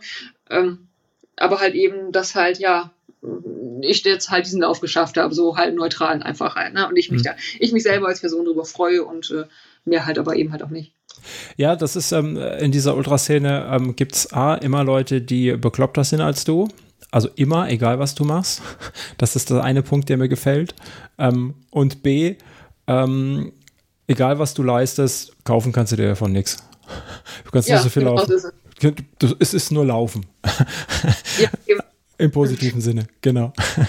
Ja, deswegen manchmal halt auch, äh, wenn Leute so extremst, äh, also ich finde das gut, wenn Leute fokussiert sind, aber so, wenn Leute so, na, wie soll ich sagen, ähm, für mein Empfinden vielleicht manchmal übertrieben ehrgeizig sind, denke ich mir auch so, ja, ne, also wir sind jetzt alle irgendwie so 30, 40 Profisportler, wird keiner mehr von uns ein bisschen Entspanntheit walten lassen ja, ich glaube, es sollte so eine Mischung aus beiden halt einfach, ne? Mhm. Fokussiert sein und äh, vielleicht doch das Ganze, ähm, ja, halt eben als Hobby, ne? Was es halt für uns alle ist, auch äh, sehen. Ne? Ja, das definitiv. Ja, ähm, du hattest im, im, Vorgespräch ein bisschen die Bedenken, hast gesagt, frag mich bloß Sachen, sonst kann ich nichts erzählen. Jetzt sind wir schon bei anderthalb Stunden. Ähm, ja, verrückt, dann hast du mich wohl gut gelenkt. die Zeit verfliegt. Du, wenn ich aus dem Urlaub zurückkomme, ist meine Erzählung immer, wie war der Urlaub? Ja, äh, war super, wir hatten Spaß, äh, hatten noch gutes Wetter, ja, haben Sachen gemacht, fertig, Punkt. Das ist normalerweise immer so meine, äh, meine Zusammenfassung.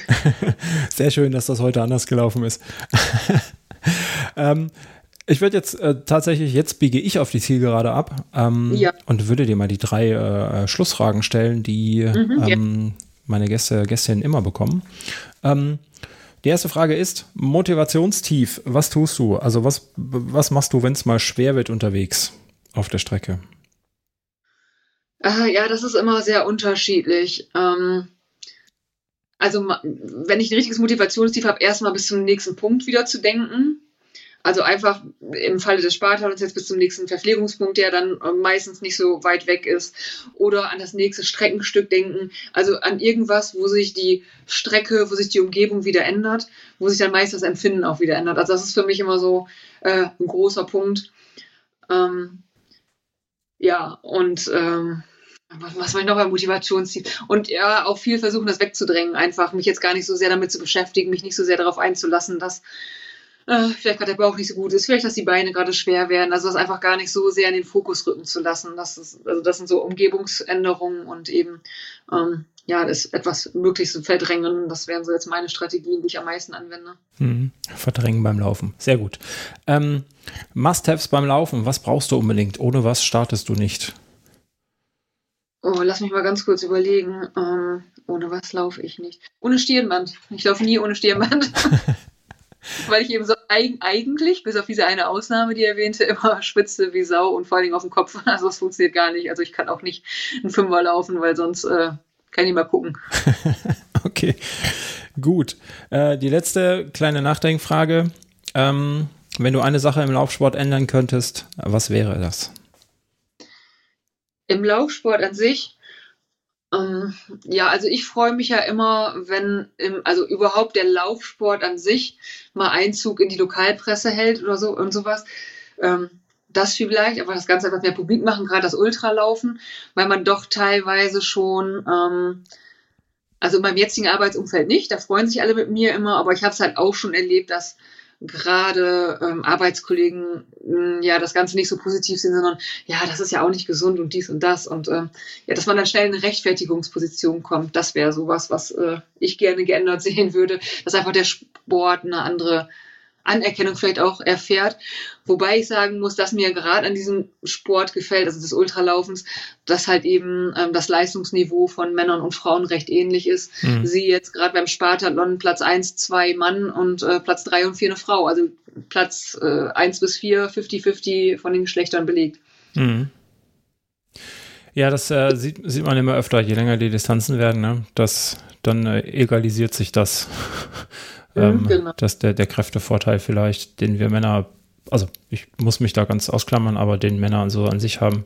Ja, finde ich auch immer ganz spannend, dass, äh, wenn man sieht, was es da für, für Ikonen gibt äh, unter den Frauen, die, die laufen, ähm, die da Dinge raushauen. Man muss sich auch, ne, also wir haben gerade eben mal von der Marina gesprochen, die haben wir ja schon im Endurance Talk Podcast gehabt. Mhm. Das ist ja auch so eine Frau, die ähm, die, die es auch zumindest bei den Backyard-Geschichten äh, quasi mit jedem aufnehmen kann hier in Deutschland. Total. Und, und das auch tut. Und, und dabei also immer schön fröhlich und lächelnd. Genau. ja. Ja. Also ich glaube, Marina läuft sehr viele Männer an Grund und Boden. Ah, definitiv, definitiv. Ja, das finde ich gut. Da, ähm, ähm, wenn es dann auch noch geschafft wird, dass, dass die Presse das mitbekommt und äh, dass das ordentlich berichtet wird, ähm, mindestens mal 50-50, dann ist auch gut. Ja. Ja, das, das, geht ja auch gar nicht darum, dass jetzt Frauen besser sein müssen, was jetzt irgendwie ein Kampf der Geschlechter ja, Quatsch, ne? ist oder was. Aber einfach so Kommentare wie, ich weiß gar nicht, beim Fahrradfahren halt total oft, ne? Weißt du, dann fahre ich da in Mallorca einen Berg hoch ähm, und dann kriegt man dann oben gesagt, oben gesagt so, das war jetzt aber gar nicht schlecht. Punkt, Punkt, Punkt. Für eine Frau, wo ich halt denke, ja, es kann auch einfach so einfach nicht schlecht sein halt, ne? So, und das ist halt immer diese Limitierung halt. Mhm. Das, äh, also mich nervt das halt wahnsinnig einfach. Das, äh, ja. Kann ich gut verstehen. Genau. Also, ja. ja. Muss nicht sein. Leistung ist Leistung. Die genau. sollte man auch dann anerkennen. Ja. Und war ja auch bei Männern und bei Frauen ein Streckenrekord dieses Jahr beim Spartathlon. Ja, ich hatte mir angefangen, die äh, äh, Zeiten mal rauszuschreiben. Mhm. Ähm, 22 Stunden 35 für die Camille Heron, glaube ich, ne? 35 genau. irgendwas. Was unfassbar schnell ist. Ja. ja. Mann, habe ich mir gar nicht rausgeschrieben, siehst du? Hast du nicht? Ja, der war Martin schon schneller als ich, ne? Der war schon geduscht und hatte schon geschlafen, als wir dann angekommen sind im Ziel. Ja. Ah, es kann doch genau. nicht gesund sein, wenn man so schnell läuft. Ja, auf Strava habe ich, glaube ich, gesehen, äh, 4,53er Pace oder Boah. sowas war das. Also jetzt war ein Outfit nicht gesehen hatte, ob das jetzt das Ganze war, weiß ich nicht, aber irgendwo ich diese Zahl hatte ich irgendwo mal gerichtet. Äh, das ist für mich wirklich einfach unvorstellbar, wie man ja. das schaffen kann. Ja, definitiv. Ja. Also nicht, dass man das mal machen muss oder dass das, äh, ja, ne, das heißt für mich jetzt, dass ich irgendwie damit unzufrieden mit meiner Zeit. Nein, auf gar keinen Fall, aber einfach dieses, dies Tempo auf der Strecke, uh, okay. Mhm. Ja, das laufen viele nicht auf deutlich kürzeren Strecken. Ja, das wohl wahr. Auch so unterwegs überlegt, äh, mein, äh, also mein Trainer, der Florian, der den Sport hat ja auch schon gewonnen. Und da habe ich so gedacht, hm, okay, an sich äh, so und so viele Kilometer in 24 Stunden zu laufen, ist schon eine krasse Leistung. Also 245 äh, beim 24-Stunden-Lauf zum Beispiel ist ja schon richtig krass. Mhm. Aber das auf der Strecke hier, habe ich auch an ihn gedacht. Wie hat der Florian das gemacht? Wie hat er das hingekriegt? Wie das? ja.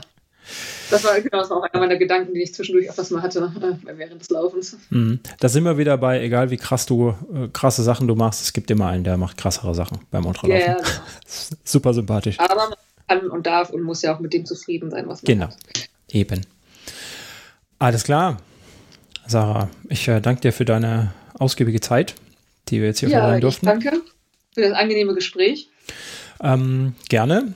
Ähm, der, der, quasi die letzten Worte gebühren dem Gast. Du darfst gerne nochmal sagen, wo man dir äh, folgen kann, wenn man dir folgen darf. Ähm, genau. Und dann. Ja, ähm, genau. Also erstmal würde ich mich freuen, wenn sich noch mehr Frauen für den, für den Laufsport interessieren, auch gerade Frauen in meinem etwas, äh, naja, ich kann nicht sagen gesetzteren Alter, aber naja, ähm, ja, also ne, mit über 40 sind halt viele Frauen, die sich halt eher auf andere Dinge fokussieren. Und da freut es mich natürlich, äh, Frauen dazu zu gewinnen ähm, und sich auch mal was zu trauen. Ähm, einfach auch mal, also ich höre es ja oft, ja, nee, kann ich nicht. Ja, woher weißt du es denn? Ne? Die mhm. denken alle, dass, super oft höre ich von Frauen, dass sie denken, dass sie unsportlich sind, dass sie keine Ausdauer haben. Ja, weißt du nicht, weil du es nicht probierst. Und die ersten drei Kilometer laufen sind auch für mich blöd, weil ich nicht eingelaufen bin. Also das äh, möchte ich gerne als, äh, das möchte ich gerne kundtun. Und wo trifft man mich? Äh, ja, morgen beim Altmühltrail. Aber das ist noch nicht gesendet. Nee, dann hätte man dich treffen können, wenn man diese Episode hört. Vielleicht hatte ich auch einer getroffen. Wer weiß das schon. Und freut sich dann. Ja, der ist morgen, aber werde ich halt nur als, äh, ja, als äh, nette Veranstaltung mitnehmen. Also ich fühle mich soweit wieder fit, aber jetzt für so einen richtigen äh, Tempolauf, da so viel Dampf ist, glaube ich, noch nicht wieder drin. Wir, wir genau. werden sehen, wie, wie du dich ja, fühlst. Ja, genau. Nur. Also ich plane eher halt etwas äh, defensiver anzugehen. Und äh, ja, Strecke kenne ich noch nicht, von daher ein paar neue äh, Sachen zu entdecken hier in der neuen Umgebung. Genau, das ist so Ziel. Alles klar. Dann ja. Vielen Dank. Und ja, ich danke. Bis äh, zum nächsten Mal. Mach's gut. Ja, einen schönen Abend noch. Danke, ebenso. Tschö. Tschö.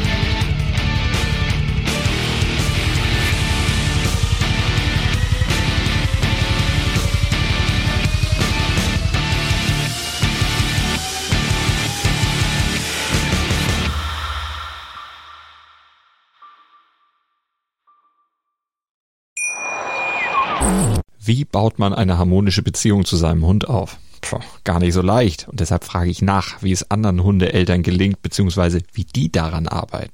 Bei Iswas Dog reden wir dann drüber. Alle 14 Tage neu mit mir, Malte Asmus und unserer Expertin für eine harmonische Mensch-Hund-Beziehung, Melanie Lippisch. Iswas Dog mit Malte Asmus. Überall, wo es Podcasts gibt.